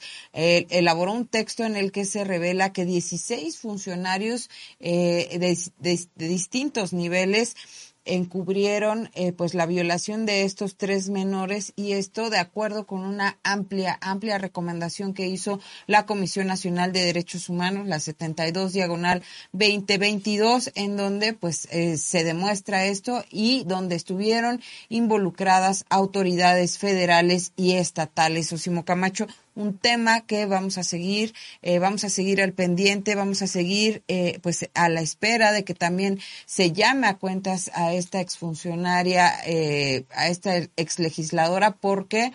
eh, pues ya lo ha dicho el presidente y los titulares de la Secretaría de Seguridad, no puede haber impunidad en México y menos con estos casos que son tan delicados y que involucra a menores de edad. Y es que hay que recordar, Erika Ramírez, que no nada más es la impunidad en este crimen, sino es la impunidad para encubrir también este crimen, porque hay que recordar que una vez que se da a conocer esta situación, pues Rocío Orozco ella misma presenta una denuncia por estos hechos, pero no lo hace ante las autoridades correspondientes, que eran las de la Ciudad de México, donde ocurrieron estas graves violaciones a los derechos humanos, sino lo hace en el Estado de México para tratar de controlar el procedimiento, porque ahí tiene amigos en la Procuraduría, en el propio gobierno del Estado de México. Hay que recordar que este tipo de delitos se persiguen eh, del fuero común, es decir, no del fuero federal, y que ella pues intentó controlar y con mucho éxito el desarrollo de esta investigación, porque resulta que se castiga a menores que sí participaron en estos ilícitos, pero no se castiga a los verdaderos responsables, que son los propios directivos de su centro y a la dueña, que es ella misma. Así es, Osimo Camacho. Vamos a seguir muy, muy al pendiente de este tema. ¿Y qué te parece si pasamos a este otro tema que también es de mucha, mucha importancia para Contralínea y tiene que ver con este pues sí, todo lo que ha ocurrido en torno a la desaparición de los 43 estudiantes normalistas de la Escuela Normal Rural Isidro Burgos de Ayotzinapa Guerrero, en donde informes del CNI pues revelan el modus operandi de eh, Guerreros Unidos. Una investigación de nuestra compañera Nancy Flores que usted ya puede ver a través de nuestra página nos indica que los policías de élite de Iguala, conocidos como los bélicos eran uno de los principales apoyos para el cártel Guerreros Unidos. Esto, pues involucrado en la desaparición de los 43 estudiantes normalistas de Ayotzinapa y a estos el grupo criminal no solo los tenía en su nómina, sino que también les daba uniformes, equipamiento y armas de alto poder, según se revela en este informe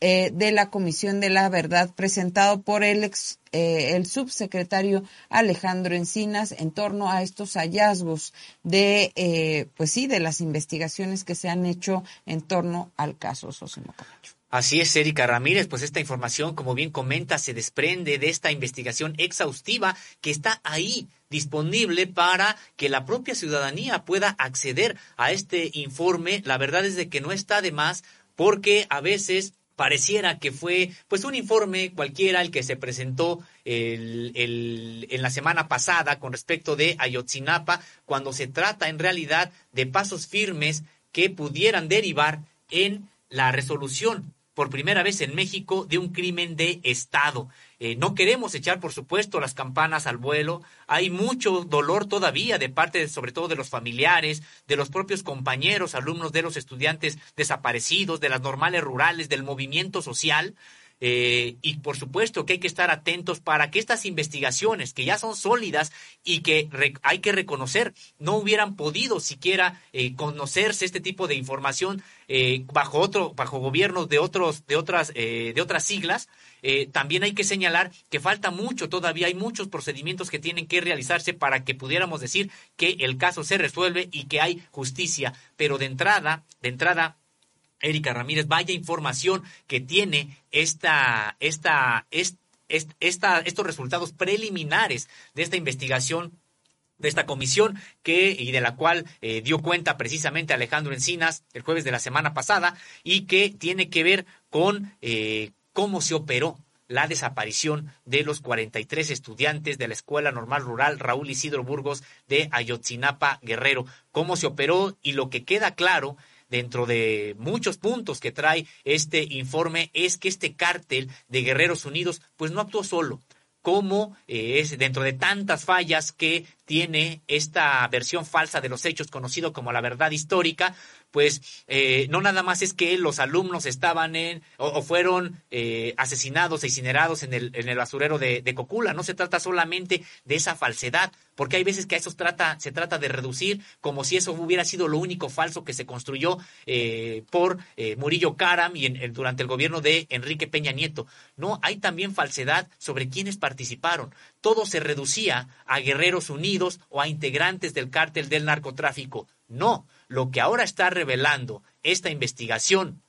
de la comisión que ha coordinado la Secretaría de Gobernación es que el grupo de Guerreros Unidos, por supuesto que fue un actor principal en la comisión de estos hechos, pero no actuó motu propio. No fue solamente él quien decidió esta situación, sino que se coordinaba, eh, se coordinó para este asunto y se coordinaba en la cotidianidad con autoridades de distinto nivel de gobierno, incluido el 27 Batallón de Infantería del Ejército Mexicano que tiene su sede en Iguala. Y hoy lo que estamos señalando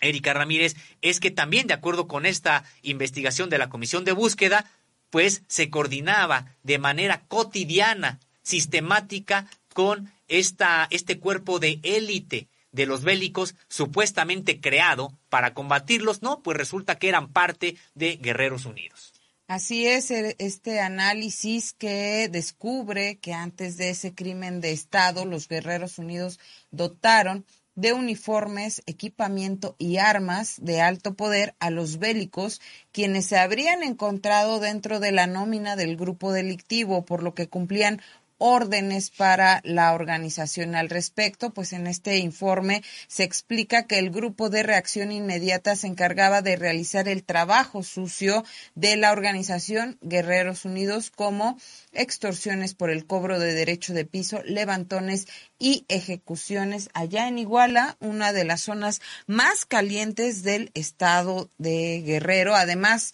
el cártel también contaba con el apoyo de policías de Cocula, Huitzico y Tepecuacuilco, en particular de fuerzas especiales del municipio de Iguala, en el que estaba al servicio de Guerreros Unidos y eran denominados como los bélicos. Pues solamente hay que resaltar esta parte, Erika Ramírez, en el sentido de que el cuerpo de élite de la policía de Iguala, encargado supuestamente de proteger a la ciudadanía y de combatir a los grupos del narcotráfico, en realidad estaba en la nómina de el propio cártel Guerreros Unidos, que incluso llegaron hasta el colmo de que el narcotráfico les dotaba de uniformes y que además quienes hacían secuestros y el trabajo sucio, eh, vaya esta expresión porque generalmente quienes hacen el trabajo sucio a las instituciones del Estado, pues son grupos irregulares como los cárteles del narcotráfico. Ahora resulta que Guerreros Unidos no se ensuciaba las manos, sino para eso mandaba a este cuerpo especializado de élite conocido como los bélicos, al cual, pues obviamente no solamente le pagaba Guerreros Unidos, sino le pagábamos pues los mexicanos y los guerrerenses en particular con sus impuestos. Así es, al identificar el control territorial en Iguala que tenía Guerreros Unidos, eh, el informe de la Comisión de la Verdad indica que existían un grupo importante grado de penetración y vinculación de Guerreros Unidos como con los funcionarios encargados de la seguridad pública en la región y añade que la red de relaciones y complicidades existente fue, sin lugar a duda, un elemento que facilitó la desaparición forzada de los 43 normalistas, como lo comentas y se indica en este texto que ya puede ver usted en contralínea, pues eh, los eh, policías dedicados a supuestamente cuidar a la ciudadanía, más bien estaban en la nómina de este grupo de Guerreros Unidos delictivo y en lugar de cuidar a la ciudadanía, pues colaboraban en este caso para la desaparición de los 43 estudiantes normalistas. Y ya podemos imaginar, Erika Ramírez, cuántos otros delitos están impunes eh, que se cometieron en esta región. Lo de los 43, bueno, le dio la vuelta al mundo, generó una indignación nacional con eh, marchas muy importantes que en algún momento hicieron temblar al gobierno de Enrique Peña Nieto, eh, trataron de, en una operación de Estado, utilizando todos los recursos del Estado, las secretarías que hicieran falta para encubrir lo que había ocurrido, pero gracias a la tenacidad de los familiares, de las madres y los padres de los 43 y también a quienes les han acompañado como abogados, como defensores de derechos humanos, como organizaciones sociales eh, que se han solidarizado con ellos, pues ahora eh, por supuesto que hay investigaciones eh, más sólidas. También hay que reconocer que gracias a una actitud distinta del propio gobierno de la República para que se conozca la verdad de los hechos, pues hoy podemos estar dando cuenta de esta situación. Pero ¿cuántos otros crímenes por el nivel de penetración, por el nivel de importancia que prácticamente cogobernaban la región, este cártel de Guerreros Unidos, pues cuántos otros crímenes permanecen en la impunidad y también permanecen en el anonimato. No se sabe exactamente cuántos crímenes pudieron haber cometido porque de acuerdo con este informe, de acuerdo con este informe, prácticamente los jefes de plaza, como le llaman ellos a los territorios, los narcotraficantes, los jefes de plaza de Guerreros Unidos tenían el mismo nivel de importancia que un jefe policiaco y prácticamente en un municipio, pues que eh, los titulares del poder ejecutivo. Es eh, prácticamente, pues ellos, como decíamos, cogobernaban y podían hacer lo que quisieran y tal vez por eso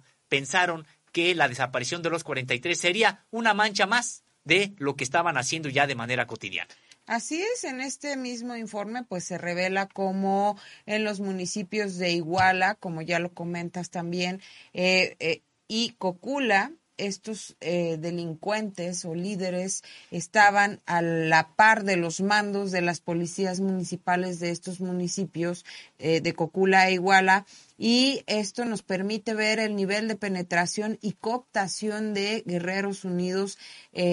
en este cuerpo de élite y que se había alcanzado también en la región. El informe indica que los bélicos fue fundado por Abraham N., alias 48, director de la policía de Iguala durante el gobierno municipal de Raúl Tobar Tavera y antecesor de Felipe N. También apunta que Abraham N. fue desaparecido en 2013, ejecutado y enterrado en una fosa en Cerro Gordo y que Ramiro N., apodado El Chango y quien fungía como jefe de halcones de Los Tilos, habría sido uno de los autores de ese, de ese homicidio. Así es que entraban, ganaban su dinero, dominaban cierto territorio, pero también pues eh, tenían eh, sus pugnas internas y terminaban desaparecidos, ejecutados y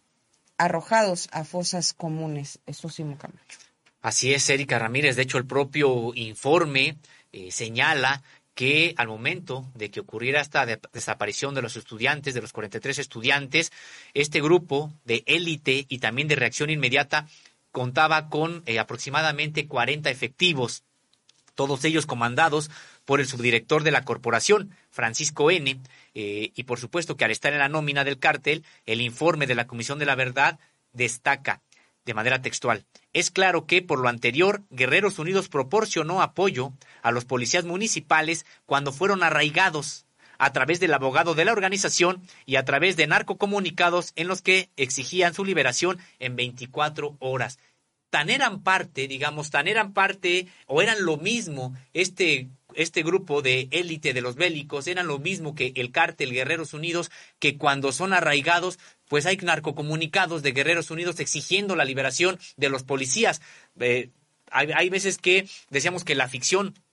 eh, perdón, que la realidad supera a la ficción y Erika Ramírez pues parece un caso de este tipo, narcotraficantes exigiendo la, la liberación de policías. Ahora sabemos por qué, pues porque eran parte de su mismo grupo, eran parte del cártel y hasta el mismo abogado los defendió. Así es, y bueno, también en este informe se indica que había una relación con el entonces presidente municipal de Iguala, José Luis Abarca, con este grupo del crimen organizado y derivaba principalmente de la eh, pertenencia de los hermanos de su esposa María N al cártel de los Beltrán Leiva. Unas, eh, pues sí, eh, podríamos hablar de el narco en el poder político de Iguala Guerrero Sosimo Camacho. Pues ya decíamos, de hecho, Erika Ramírez, al inicio de esta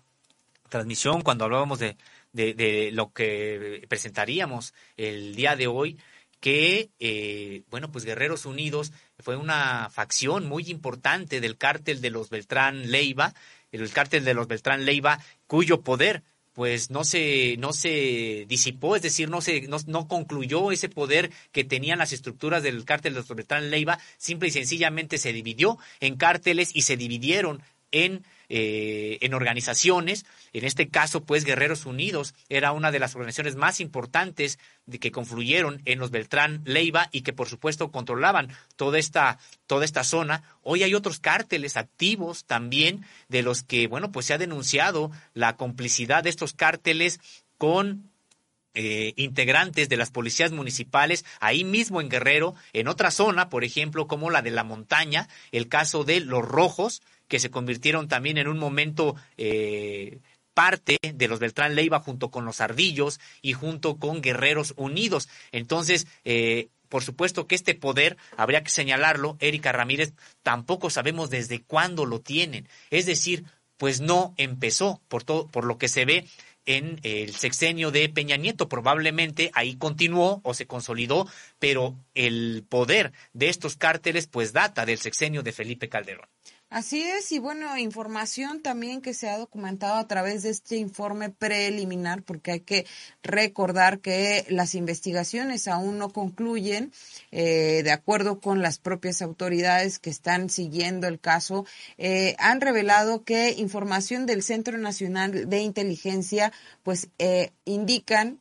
eh, datos de este CNI indican que al momento de la desaparición forzada de los 43 estudiantes normalistas de Ayotzinapa en Guerrero, tres de las organizaciones criminales que se disputaban el control del tráfico de drogas a Estados Unidos, en especial el corredor Acapulco-Cuernavaca. Esto es los grupos de Guerreros Unidos, los Rojos y la familia michoacana, pues se encontraban en este espacio. Los datos se encuentran contenidos en el informe de la Comisión de la Verdad, en el que también se advierte, se advierte del papel estratégico de esa entidad federativa en el narcotráfico y en especial en la producción de amapola y goma de opio. Algo que a mí me llamó mucho la atención, Sosimo Camacho, de la presentación que hizo el, el subsecretario Alejandro Encinas, primero ante medios y después en Palacio Nacional a petición de más detalles eh, de este informe preliminar que hiciera el presidente Andrés Manuel López Obrador y ante varias preguntas de la prensa nacional, el eh, subsecretario hacía referencia a que, eh, pues sí, grupos de la delincuencia organizada trataban de recuperar un cargamento de droga que se eh, transportaba en este corredor por el que iban pasando los estudiantes normalistas y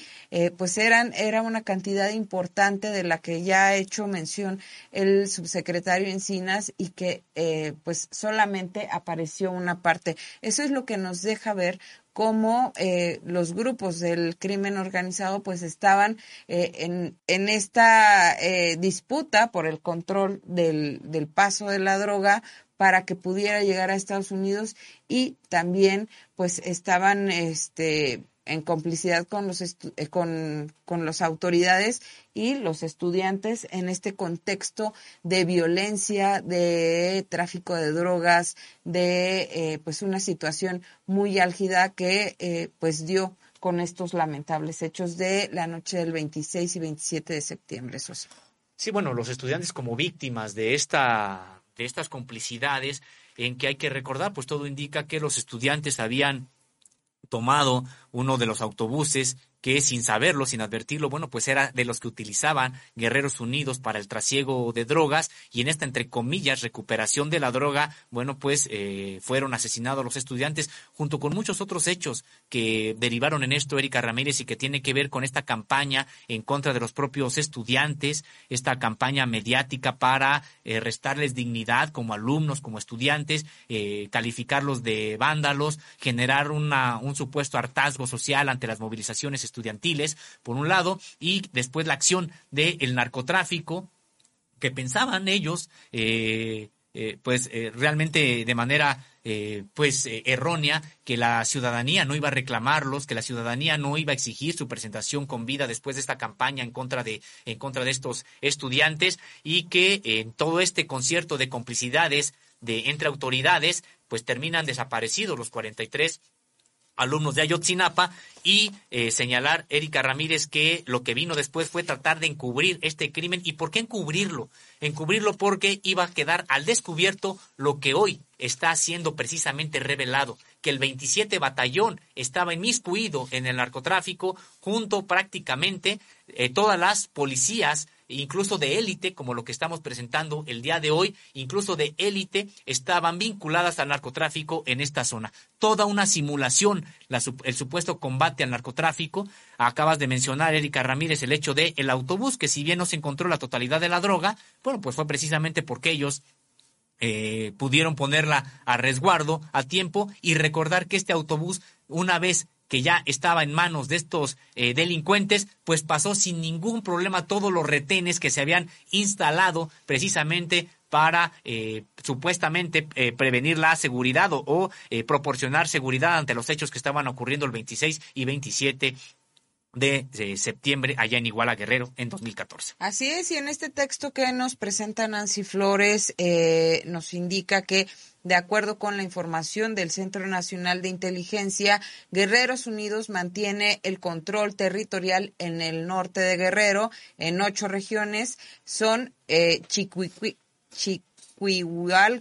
en el control de Isaac Navarrete, Zumpango del Río y Mezcala bajo el mando de El 9, el área de Tulimán, Atenango del Río y Copalillo controladas por Walter de Loya, eh, Ciudad de Huitzuco y Tepecuacuilco de Trujano, donde operan Choco Palacios y Maicholo, Tilos, también en Iguala, en Iguala donde eh, en un área no se identifica al líder y en otra se señala que el mando lo tiene el Gil. En Ciudad Apaxtla, también de Castrejón, Los Sauces y Teloloapan están controladas por eh, Beba y Tlamas, Tlamacazapa y Buenavista del Cuellar bajo el mando de El Charal y El Churros. Estas personas líderes de eh, este grupo Guerreros Unidos que eran los que además de que cometían estos ilícitos también se dedicaban a la extorsión en la localidad social. Así es, así es estas revelaciones, como decíamos, muy importantes, que son parte de las conclusiones preliminares de la Comisión Presidencial para la Verdad y el Acceso a la Justicia del caso Ayotzinapa. Este informe eh, indica que en Guerrero eh, no ha existido una organización delincuencial hegemónica en los últimos años. Esto a propósito, Erika Ramírez, de pues la caída de los Beltrán Leiva y esta organización muy fuerte de los Beltrán Leiva pues se desarticuló en varios grupos que tienen mucho poder, pero no controlan, digamos que todo el Estado. Precisamente dentro de las más poderosas se encontraba Guerreros Unidos, como decíamos hace un momento, siguen estando muy poderosas en el Estado, los rojos y los ardillos. Y, que mientras en 2013 se documentó la presencia de hasta 26 agrupaciones delictivas, al momento de la desaparición de los 43 estudiantes, eh, destacaban tres, las que señalábamos, Guerreros Unidos, los Rojos y en este caso la familia michoacana, porque los ardillos están más hacia el lado de la montaña. Y eh, Erika Ramírez, hay que recordar que precisamente este cártel de los Beltrán Leiva en un inicio era parte del propio cártel del Pacífico o cártel de Sinaloa, junto con el eh, de eh, Joaquín Guzmán Loera, el Chapo. Hay que recordar que el rompimiento primero entre los Beltrán Leiva y el cártel de Sinaloa ocurre cuando es asesinado por elementos de la Marina Arturo Beltrán conocido como el Barbas o el jefe de jefes, y que este es el eh, rompimiento con el cártel de Sinaloa porque al interior del mundo del narcotráfico se considera que quien lo puso, que quien lo delató fue gente de El Chapo. Se da este rompimiento, los Beltrán Leiva se mantienen como un cártel muy poderoso, muy importante, eh, disputándole zonas al cártel de Sinaloa y eh, vendría después entonces decíamos eh, pues esta desarticulación con varios con varios eh, con varios grupos de narcotraficantes sueltos, ya no dentro de una sola organización, sobre todo en el estado de Guerrero y también en el estado de Morelos. Así es, y bueno, en esta región del estado norte donde dominan estas, estos personajes de los que ya dimos cuenta, pues se incluye al municipio de Iguala, y es donde ocurrieron los hechos de violencia que derivaron en la desaparición de los 43 normalistas rurales. Y en estos análisis que hace el Centro Nacional de Inteligencia pues se indica que eh, ha sido un punto estratégico para la producción, acopio y trasiego de goma de opio, la cual es enviada hacia distintos puntos del país y el extranjero para su procesamiento y venta. Y también refieren que por su ubicación geográfica, pues forma parte de este corredor Acapulco-Cuernavaca, donde también pues el tráfico y tránsito de estupefacientes es importante. Sosimo Camacho, en algún momento me tocó estar eh, trabajando justamente en Iguala en 2017 y fuimos, fuimos allá porque ya las denuncias de desapariciones de eh, los hombres, principalmente de los jóvenes, de los eh, de las personas que podrían trabajar en el campo, pues ya era una constante. Mujeres y familias enteras se quedaban eh, sin la figura masculina porque de cualquier de un momento a otro, pues los levantaban o los llevaban llevaban, los desaparecían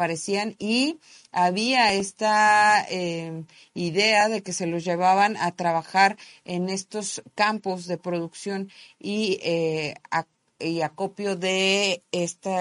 de la goma de opio. Entonces, pues eh, uno se da cuenta de cómo operan todavía estos grupos que desaparecieron a los 43 estudiantes en 2014. Así es, Erika Ramírez. Bueno, pues un hecho todavía que comentábamos eh, no está resuelto en México después de esta supuesta guerra contra el narcotráfico que de manera tan irresponsable, por decirlo menos, en realidad fue una decisión criminal la de Felipe Calderón de decretar esta supuesta guerra. Eso fue lo que se le dijo a la población cuando en realidad se trató de colocar a el cártel de Sinaloa como el hegemónico dentro de todos los demás cárteles. Por eso es por lo que está preso García Luna en Estados Unidos. Hay que recordarlo. Y es muy interesante este informe de la Comisión de la Verdad, Erika Ramírez, porque también habla de la estructura financiera de este propio cártel de Guerreros Unidos, también de su gestión eh, jurídica que realiza, quién es su gestor jurídico y también sus jefes de plaza. Eh,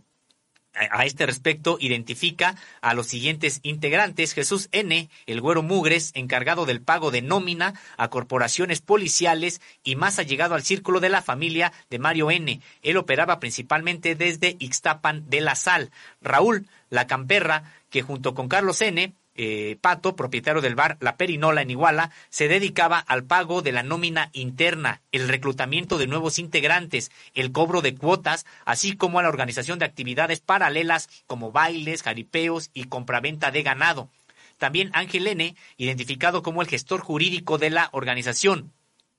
Se, señala como jefes regionales a Juan N., indio, encargado de coordinar a los distintos jefes de sicarios, eh, Gildardo N., el Gil o Cabo Gil, doblemente capitán, ya que dirigía a los jefes de Plaza de Iguala y sus municipios aledaños, también a, de, a jefes de segundo nivel de plaza, como César N., quien a la par eh, de ser jefe de Plaza de Guerreros Unidos en Cocula, era subdirector de la Policía Municipal de dicho municipio. Francisco N. en Iguala, también subdirector de la policía de este municipio. Alejandro N. el Cholo en Huitzuco. Cada jefe de plaza tenía bajo su mando a su propio grupo de gente y estructura de operación. Es decir, que toda esta, todo este cártel pues funcionaba con una estructura jerárquica clara, con una eh, composición de empresa que eh, con cada quien con sus funciones realmente establecidas o claramente establecidas y hay que ver cómo había esta simbiosis entre funcionarios públicos, sobre todo en la policía, que al mismo tiempo tenían una, un lugar en esta empresa criminal que era Guerreros Unidos. En el centro de la disputa pues siempre se habla de eh, la producción y el trasiego de drogas, pero también hay otros negocios criminales, Osimo Camacho, como es la extorsión. Y bueno, en este informe del Centro Nacional eh, de Inteligencia también se revela que hay una lucha encarnizada entre Guerreros Unidos y los Rojos. Eh, y que se acentúa con la captura de la población del Carrizalillo allá en el municipio de Eduardo Neri. De acuerdo con el informe de la Comisión de la Verdad de este municipio reviste pues eh, una importancia estratégica para el crimen organizado porque por su territorio atraviesan importantes vías de comunicación a la zona serrana donde se siembra y cultiva la amapola y a la par forma parte de este corredor que ya mencionábamos Acapulco Cuernavaca fundamental para el trasiego y distribución distribución de narcóticos hacia el centro del país. Pues sí, estas disputas que terminan eh, realizándose precisamente entre antiguos compañeros. Estos dos grupos eran parte de los Beltrán Leiva. Hoy se disputan la región así de manera encarnizada. Erika Ramírez, y eh, señalar estas actividades que ya eh, comentabas, actividades ilegales, es decir, no solamente es el narcotráfico, son otras actividades ilegales, pero también aquí el informe da cuenta de actividades legales, como la organización de espectáculos, de jaripeos, donde dan la oportunidad pues de blanquear dinero por un lado, también de reclutar a nuevas personas y de incursionar en la economía formal. Eh, pues como decíamos, toda una estructura pues bien armada, eh, sólida en el caso de, un cártel que además pues contaba con protección y además de contar con protección pues eh, los propios integrantes de supuestamente combatirlos eran parte de la organización. Así es, y en este espacio llamado Eduardo Neri, pues también se ubica el cinturón de oro del río Balsas o Proyecto Media Luna, que es un programa de extracción de oro, plata y cobre que incluyen los yacimientos mineros de Los Filos, el Bermejal, en Carrizalillo y se extiende hacia los veneros en Mezcala, Los Guajes y en el Limón. De acuerdo con el Centro Nacional de Inteligencia, pues eh, se apunta que la actividad económica generada por la explotación de millonarios yacimientos mineros se convirtió, eh, ha dicho corredor minero eh, Xochipala, Mezcala, Carrizalillo en un centro de disputa entre los cárteles. Es decir, no solo el trasiego, no solo estas actividades de las que ya habla Sosimo Camacho que eh, eh, son lícitas, sino también pues actividades empresariales que tienen que ver con la explotación de importantes yacimientos de oro y plata en este estado de la República. Así es, era algo que faltaba también comentar, la participación en la explotación de recursos naturales que estaban realizando pues ya a través de las mineras y Erika Ramírez, otra situación bastante eh, ya documentada al respecto eh, y que tiene que ver con la, el tráfico, el trasiego de madera. Eh, precisamente en Contalina tuvimos la oportunidad de en su momento realizar una investigación de cómo el trasiego de maderas preciosas también ya estaba bajo control del narcotráfico, con todo lo que acarrea eh, y que tiene que ver precisamente con la deforestación y con la tala inmoderada e ilegal de eh, grandes extensiones de bosque. Y aquí en este eh, texto que les presentamos en contralínea dice que aunque los rojos habían tenido el control territorial de Mezcala y Carrizalillo y una fuente y una fuerte presencia en Chilapa y Tixtla, el equilibrio pues se rompió con la incursión en junio de 2014 de una célula de Guerreros Unidos a la comunidad de Carrizalillo, obteniendo el control de los recursos, incluidas las ganancias obtenidas por los ejidatarios, esto por la venta, por la renta, perdón, de sus tierras a empresas mineras asentadas en la región. Dicho control en Carrizalillo se mantenía por parte de Guerreros Unidos al momento de la desaparición de los 43 estudiantes normalistas de Ayotzinapa. Pues quién gobernaba toda esta región, Erika Ramírez, quién era eh, quien eh, hacía eh, o, determinaba incluso hasta los trabajos que podían permitirse, aquellos que no, también las actividades agropecuarias que podían realizarse, en donde, eh, bueno, pues una situación bastante complicada. Hay que recordar, Erika Ramírez, que esto todavía no ha sido solucionado de manera definitiva. Hay más de 20 comunidades nahuas de la montaña de Guerrero que han decidido ellas armarse para expulsar a un grupo muy similar al de Guerreros Unidos, en este caso los ardillos, que también quieren controlar la minería, que también controlan las actividades productivas y que estas comunidades nahuas se armaron precisamente para expulsarlos y de manera constante, reiterada, siguen padeciendo los embates armados de estos, de este cártel, en este caso los ardillos, para tratar de recuperar, dicen ellos, el control de la plaza, el control del el territorio. Eh, tuvimos la oportunidad de estar allá, precisamente en estas comunidades que están padeciendo en estos momentos esta esta andanada del narcotráfico y estuvimos incluso en las trincheras ahí eh, que tienen para evitar que entren los grupos del el narcotráfico. Y bueno pues ellos nos decían pues sí vivimos con miedo. Eh, se ha instalado ya cerca un cuartel de la Guardia Nacional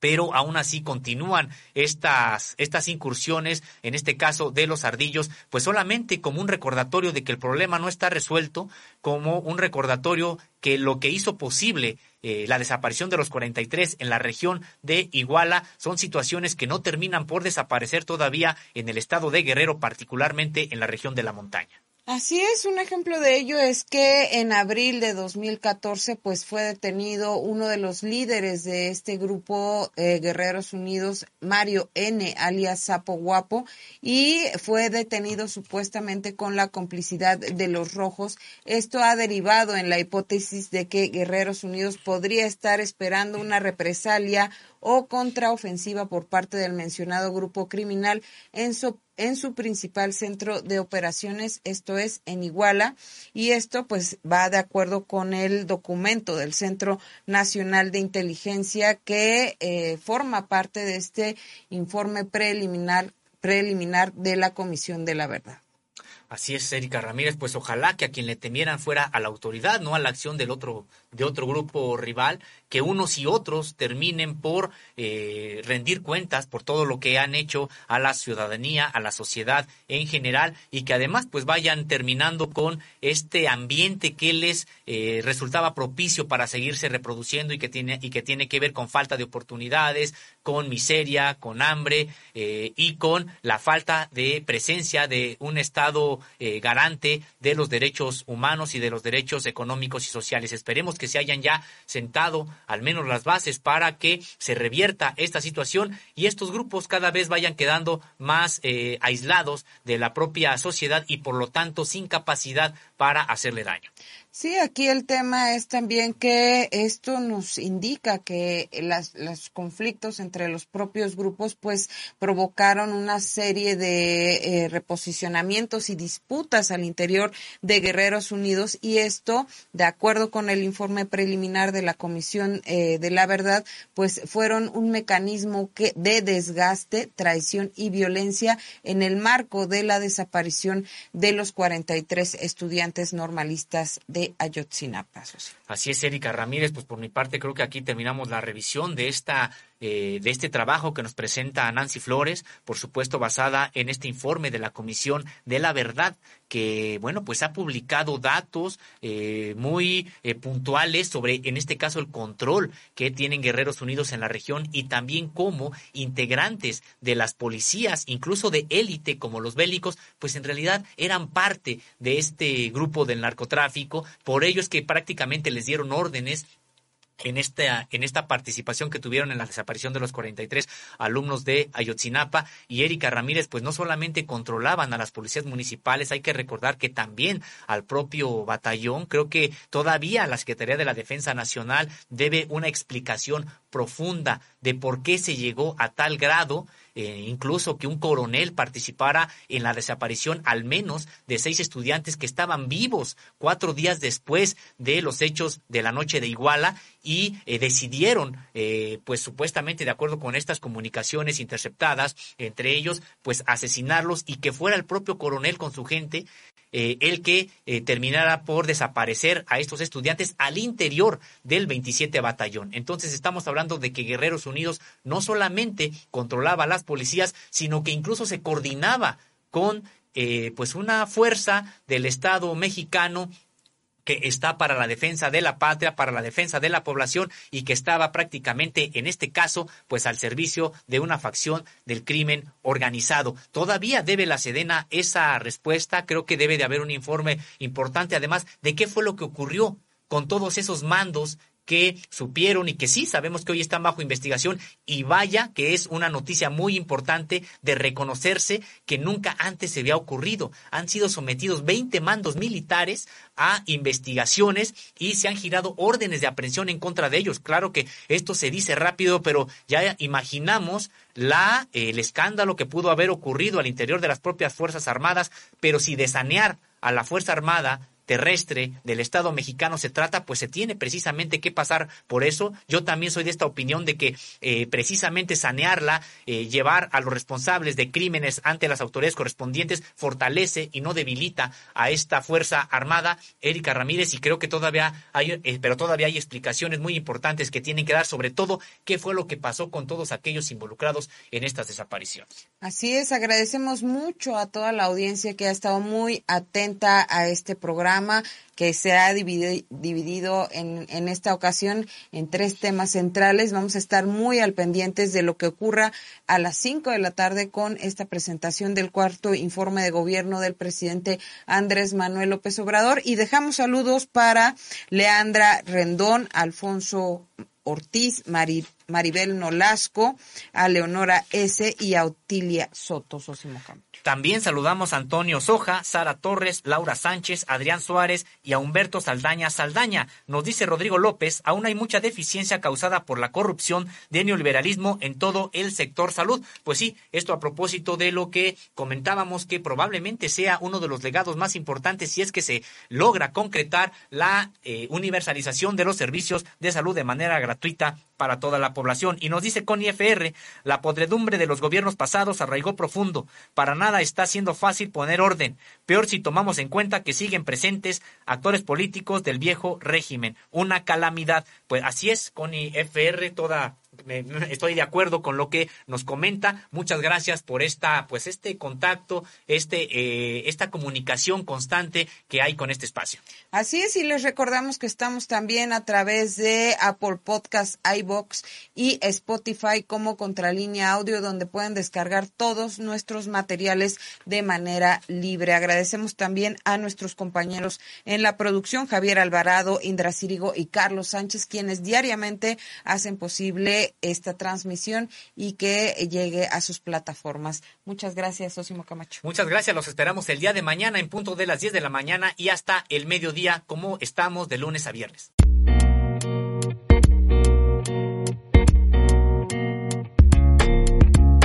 Contralínea Audio presentó el programa informativo de la revista Contralínea, Periodismo de Investigación.